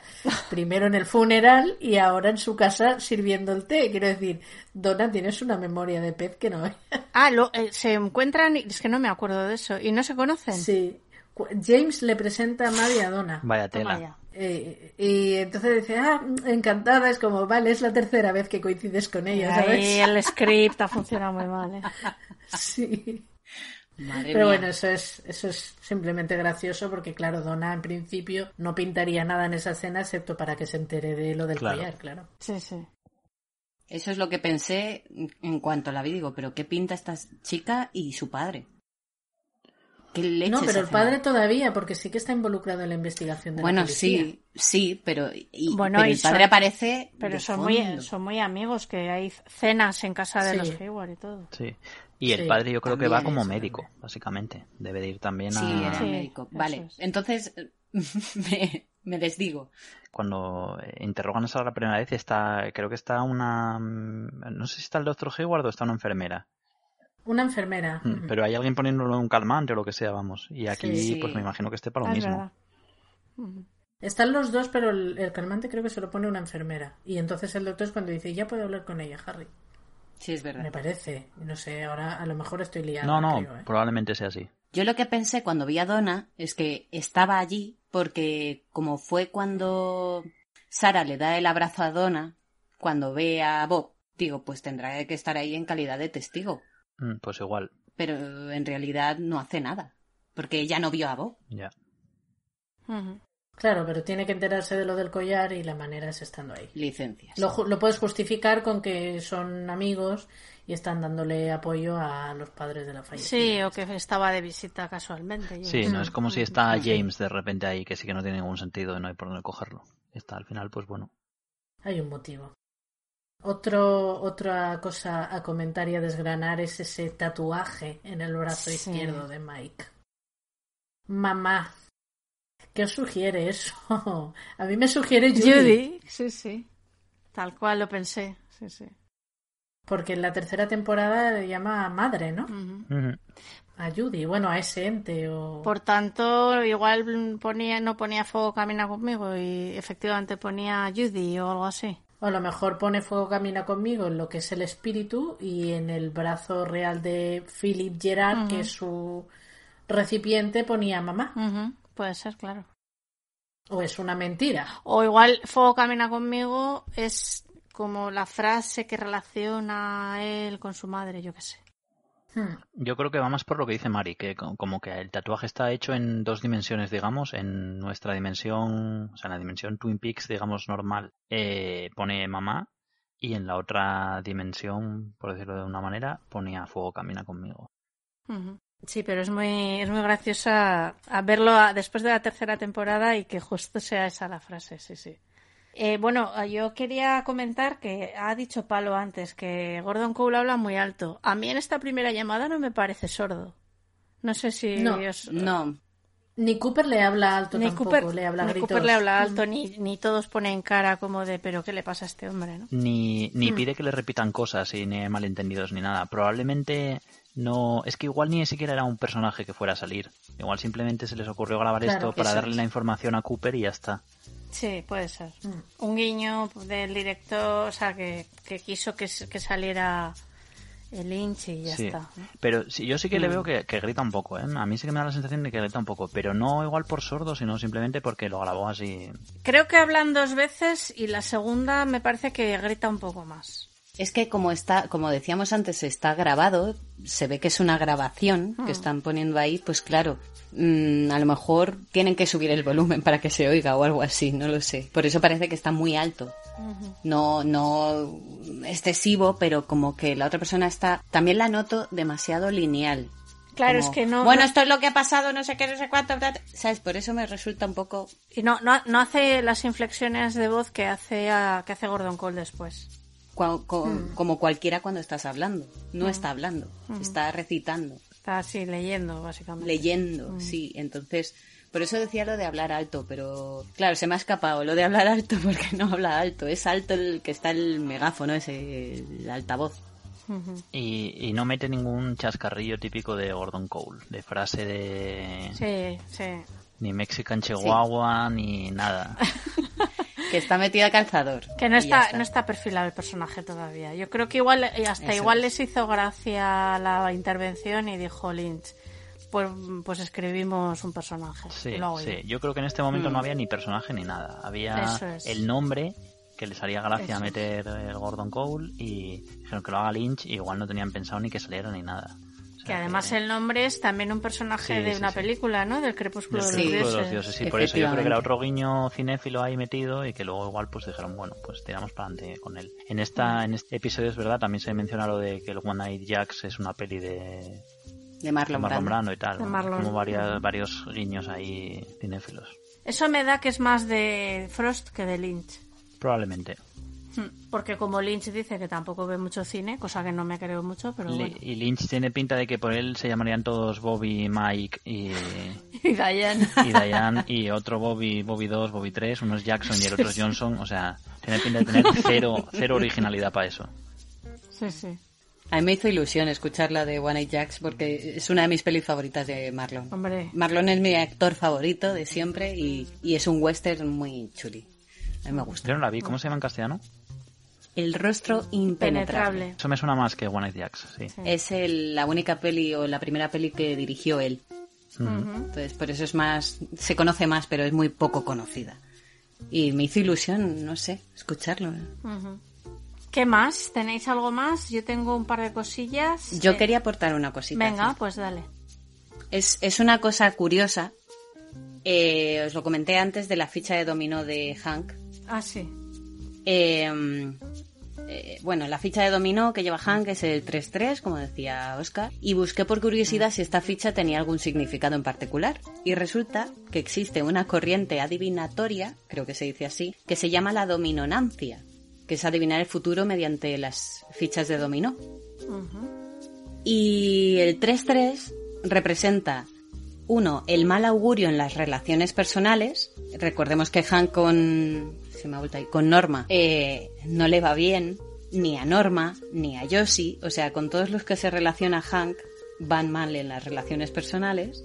Y eh, por otro lado, es favorable a las ganancias, ingresos y beneficios, Mm. que curiosamente es a lo que se dedica Hank con sus negocios. Entonces esa ficha, si en el caso de que hubiese sido elegida mm, a propósito, está muy bien elegida, por lo que representa Hank y todos los que le rodean. O eso me parece. Y Pues- como Lynch es muy Sí. así, Sí. pues a lo mejor no la, no la cogió, o sea, no fue al azar. No me extrañaría, ¿eh? Lo que pasa es que luego se les va un poco abajo cuando, por lo visto, la ficha se perdió y entonces cogieron otra y, cada vez que aparece la ficha creo que nunca es la misma. Ah, sí, Sí, es verdad. Pues yo de Es eso que- no me acordaba. Yo el 3-3 lo recordaba que se cambiaba por un 6 o algo así. Es una cosa rara. Pero en este caso me pareció curioso Sí. que todo coincidiera así un poco. Mm, A lo mejor tiene su sentido, lo que pasa es que luego, por lo visto, la ficha cambió porque no encontraban la original o... No me acuerdo muy bien cómo era, lo cuenta Javier en el libro, pero claro, lo contaba más adelante y como no he llegado todavía, pues no... Jo, pues no me acuerdo muy acordaba bien. de eso. Mm. Pero luego creo recordar que no hay tampoco un plano primerísimo como hay aquí en el que te enseñan la ficha, ¿no? O sea, es como que la lleva por ahí, bueno. Mm, Sí. Bueno, Pero en no este hay- episodio la chupa. Sí, en La este chupa, sí, pero se, Y- se y la refiere más carta es la adelante. ficha. Pero se refiere Ah, más adelante, vale. creo que no. Y vamos a ver, se les perdió la ficha y no pueden ir a una tienda a comprar un dominó. Que ves. en, Ya, un, en bueno. un chino, en un convenience store o lo que sea, te vale un dólar.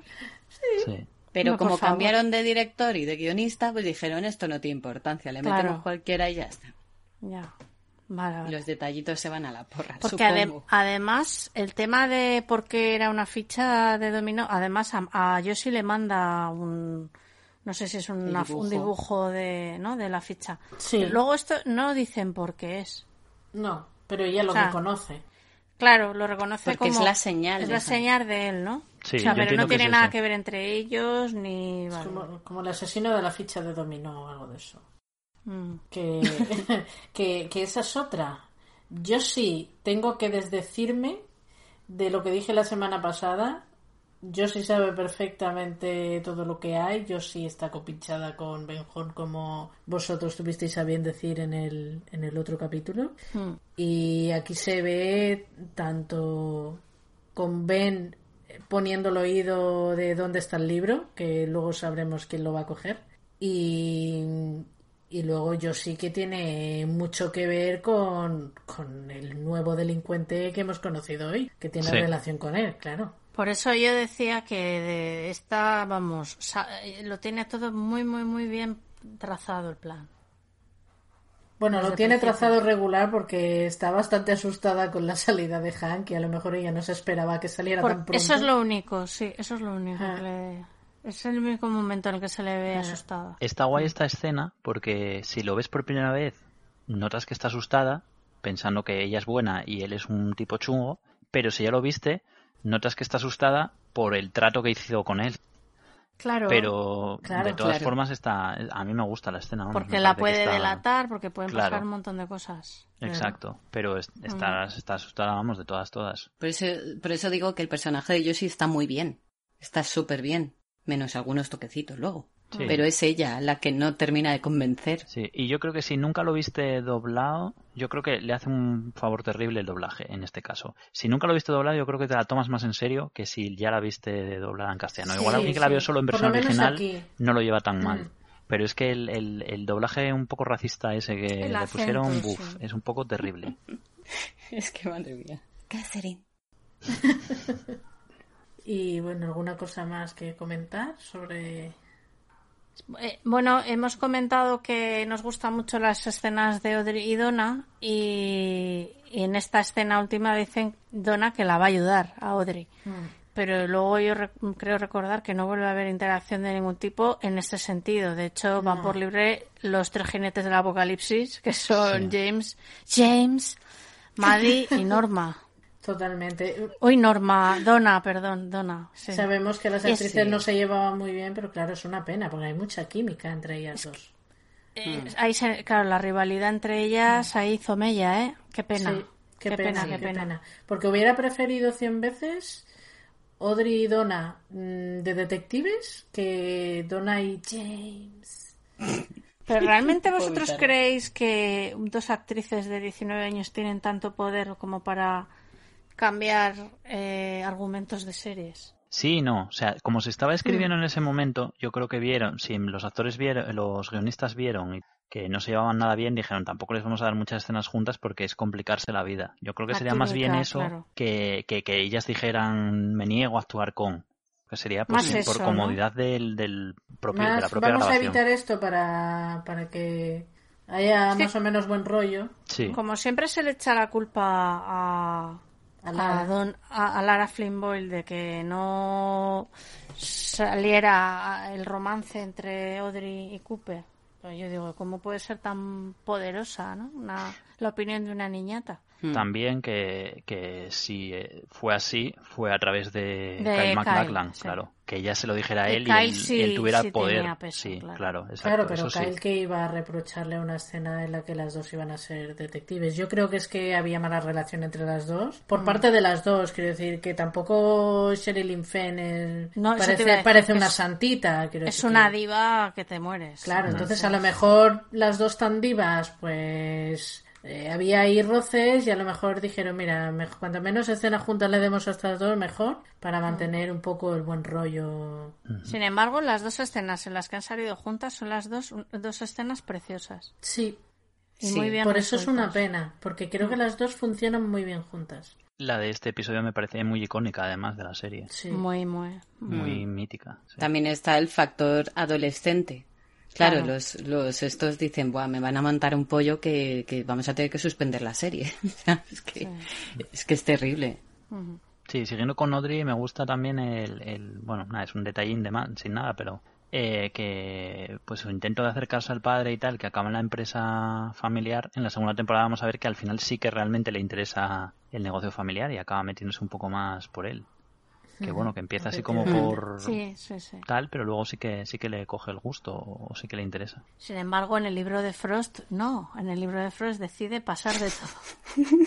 Es que el libro de Frost es un despropósito, porque acaban en muy malos términos al final de, del libro y, y resulta que en la serie es todo lo contrario.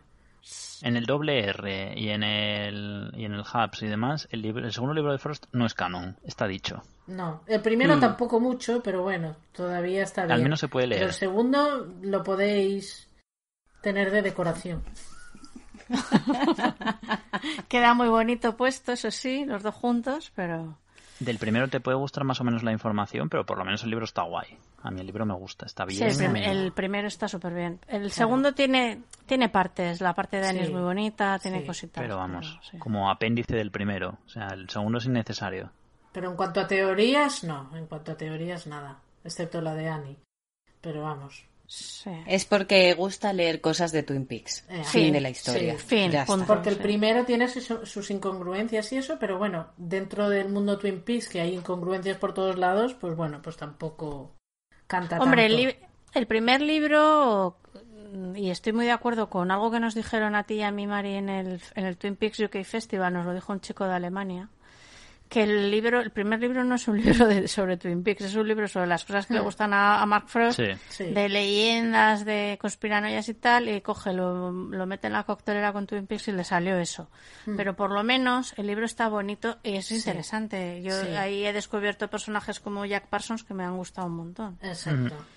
Pero en el segundo eh, decide, y por no repetir la broma del Reddit, que ya la tenemos muy machacada, pero es que es verdad, él, él ve por donde hay un tirón de sacar otro libro, porque seguramente el primero vendió bien, y dice, pues ahora resuelvo cosas que han quedado en la serie, y además es probable que en la serie se distanciara mucho, porque igual ha habido algún choque de, de egos con Lynch o de puntos de vista. Entonces él decide solucionar las cosas a su manera, ¿no? Como en Carretera Perdida. Pero claro, a su manera no es la manera que tenemos todos. De, re- Mm. de, de- a ver, no, cada uno tiene un destino para Audrey, un destino para Donna en su mente, ¿no? Y cada uno somos muy libres. Pero claro, es que lo que dice él es tan, ya no incongruente, es tan injusto para algunos personajes, se mea encima de ellos, o sea, Y tan incoherente. Y es muy que feo, no, y luego no tiene sentido. Mm. Lo único que tiene sentido de ese libro es la autopsia de Leo. Fin. Y la autopsia de Leo, esa, esa está bien. Lo de Annie. Lo de Annie, la autopsia y alguna cosa más que ya no recuerdo porque no lo he vuelto a leer, pero El obituario de el obituario de Lady Leño, pero vamos, que, que ahí no hay más resolución de la que ya hay en la propia serie. Mm. es, en, la, en la serie ya queda muy bonito. De hecho, recordemos que la madre de, de Norma creo que se muere de dos maneras diferentes en el mismo libro. Sí, sí. O sea, que es que es flipante. Sí, hombre, ahí te pueden. Algunos fans sí que dicen, no, pero es que son los diferentes planos de realidad. Hombre, si lo ves así. Bueno, Sí, podemos justificar todo con que lo hizo un mago. Y Claro. ya está. Y ya está. Yo, exceptuando lo de, como hemos dicho, lo de Annie, que, que es la tercera temporada en la que se mea a Annie, y en este caso, pues es la resolución que por lo menos se merece el personaje, que lo Sí. nombren, que exista, ¿no? Sí, sí, sí. Y ya por último con Audrey, eh, esa forma de coger el cigarro en el baño a mí me recuerda, como no, a Richard Horn. Y yo creo que ha sido un poco el modelo que utilizó o el actor o el que le dijera que tenía que coger el cigarro para mm, demostrar Sí. que era hijo de Audrey. Igual no, igual es casualidad, pero me recordó mucho. No, pero sí es que tiene hasta la ceja levantada. La sí, yo creo cejita, que es, sí, es- es totalmente intencionado y, y me parece genial. O sea, me parece de dejarlo muy claro sin, sin decir una sola palabra. Pues es un detalle muy bonito y no me había dado cuenta.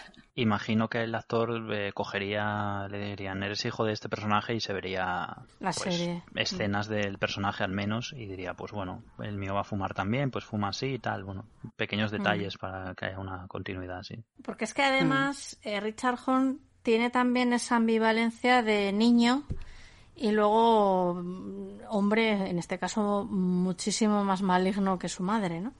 Pero me Hmm. gusta porque se parecen en eso. Son como tengo eh, Richard Horn se, se, se pone a llorar cuando de- cuando Red se ríe de él y le toma el pelo con la moneda y tal. Y él se pone a llorar como un niño. Y, y Audrey es también niña-mujer, ¿no? Está, está Mm. bien, me gusta eso. Que por cierto sigo a, como no, a Imon Farren en, en Instagram y es súper divertido, ¿eh? Es muy gracioso. Pone unas historias muy graciosas contestando a fans y eso está muy bien. Qué guay. Yo quería hacer otro apunte sobre ese momento ya para terminar.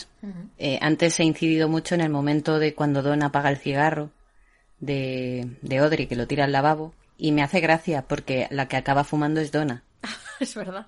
que es la femme fatal cuando Audrey eh, es ahí sí que es la inocente cuando está en el Jax, en el One sí, Jax, que está acojonada porque viene su padre ahí a, a, jugar a las palmas y es Donna la que va de aquí con las gafas. Sí, sí, sí. Y de hecho, el giro que le dan a Audrey, que ya se vuelve responsable, empieza a trabajar en el hotel, deja de vestir a lo mejor tan sexy, bueno, sexy, con esas faldas de tubo y tal, para ponerse a trajes de chaqueta y más responsable. Y mm. Donna, al revés, Donna se pone traje, eh, faldas de tubo, jerseys así, un poco como los de Audrey. Dan como claro. ese giro, mm. sí. Y ahí es Donna la que empieza a ser la fen fatal, la mala, la... Sí, sí, claramente. Ahí te piso el cuello. Porque lleva las gafas de, de Laura. Eso, las gafas, las gafas malignas. las gafas Ay, de Satán. Satán glasses. en fin. En fin, y no sé si tenéis algo más. Eh, bueno, seguimos sin rastro de Jean Renault.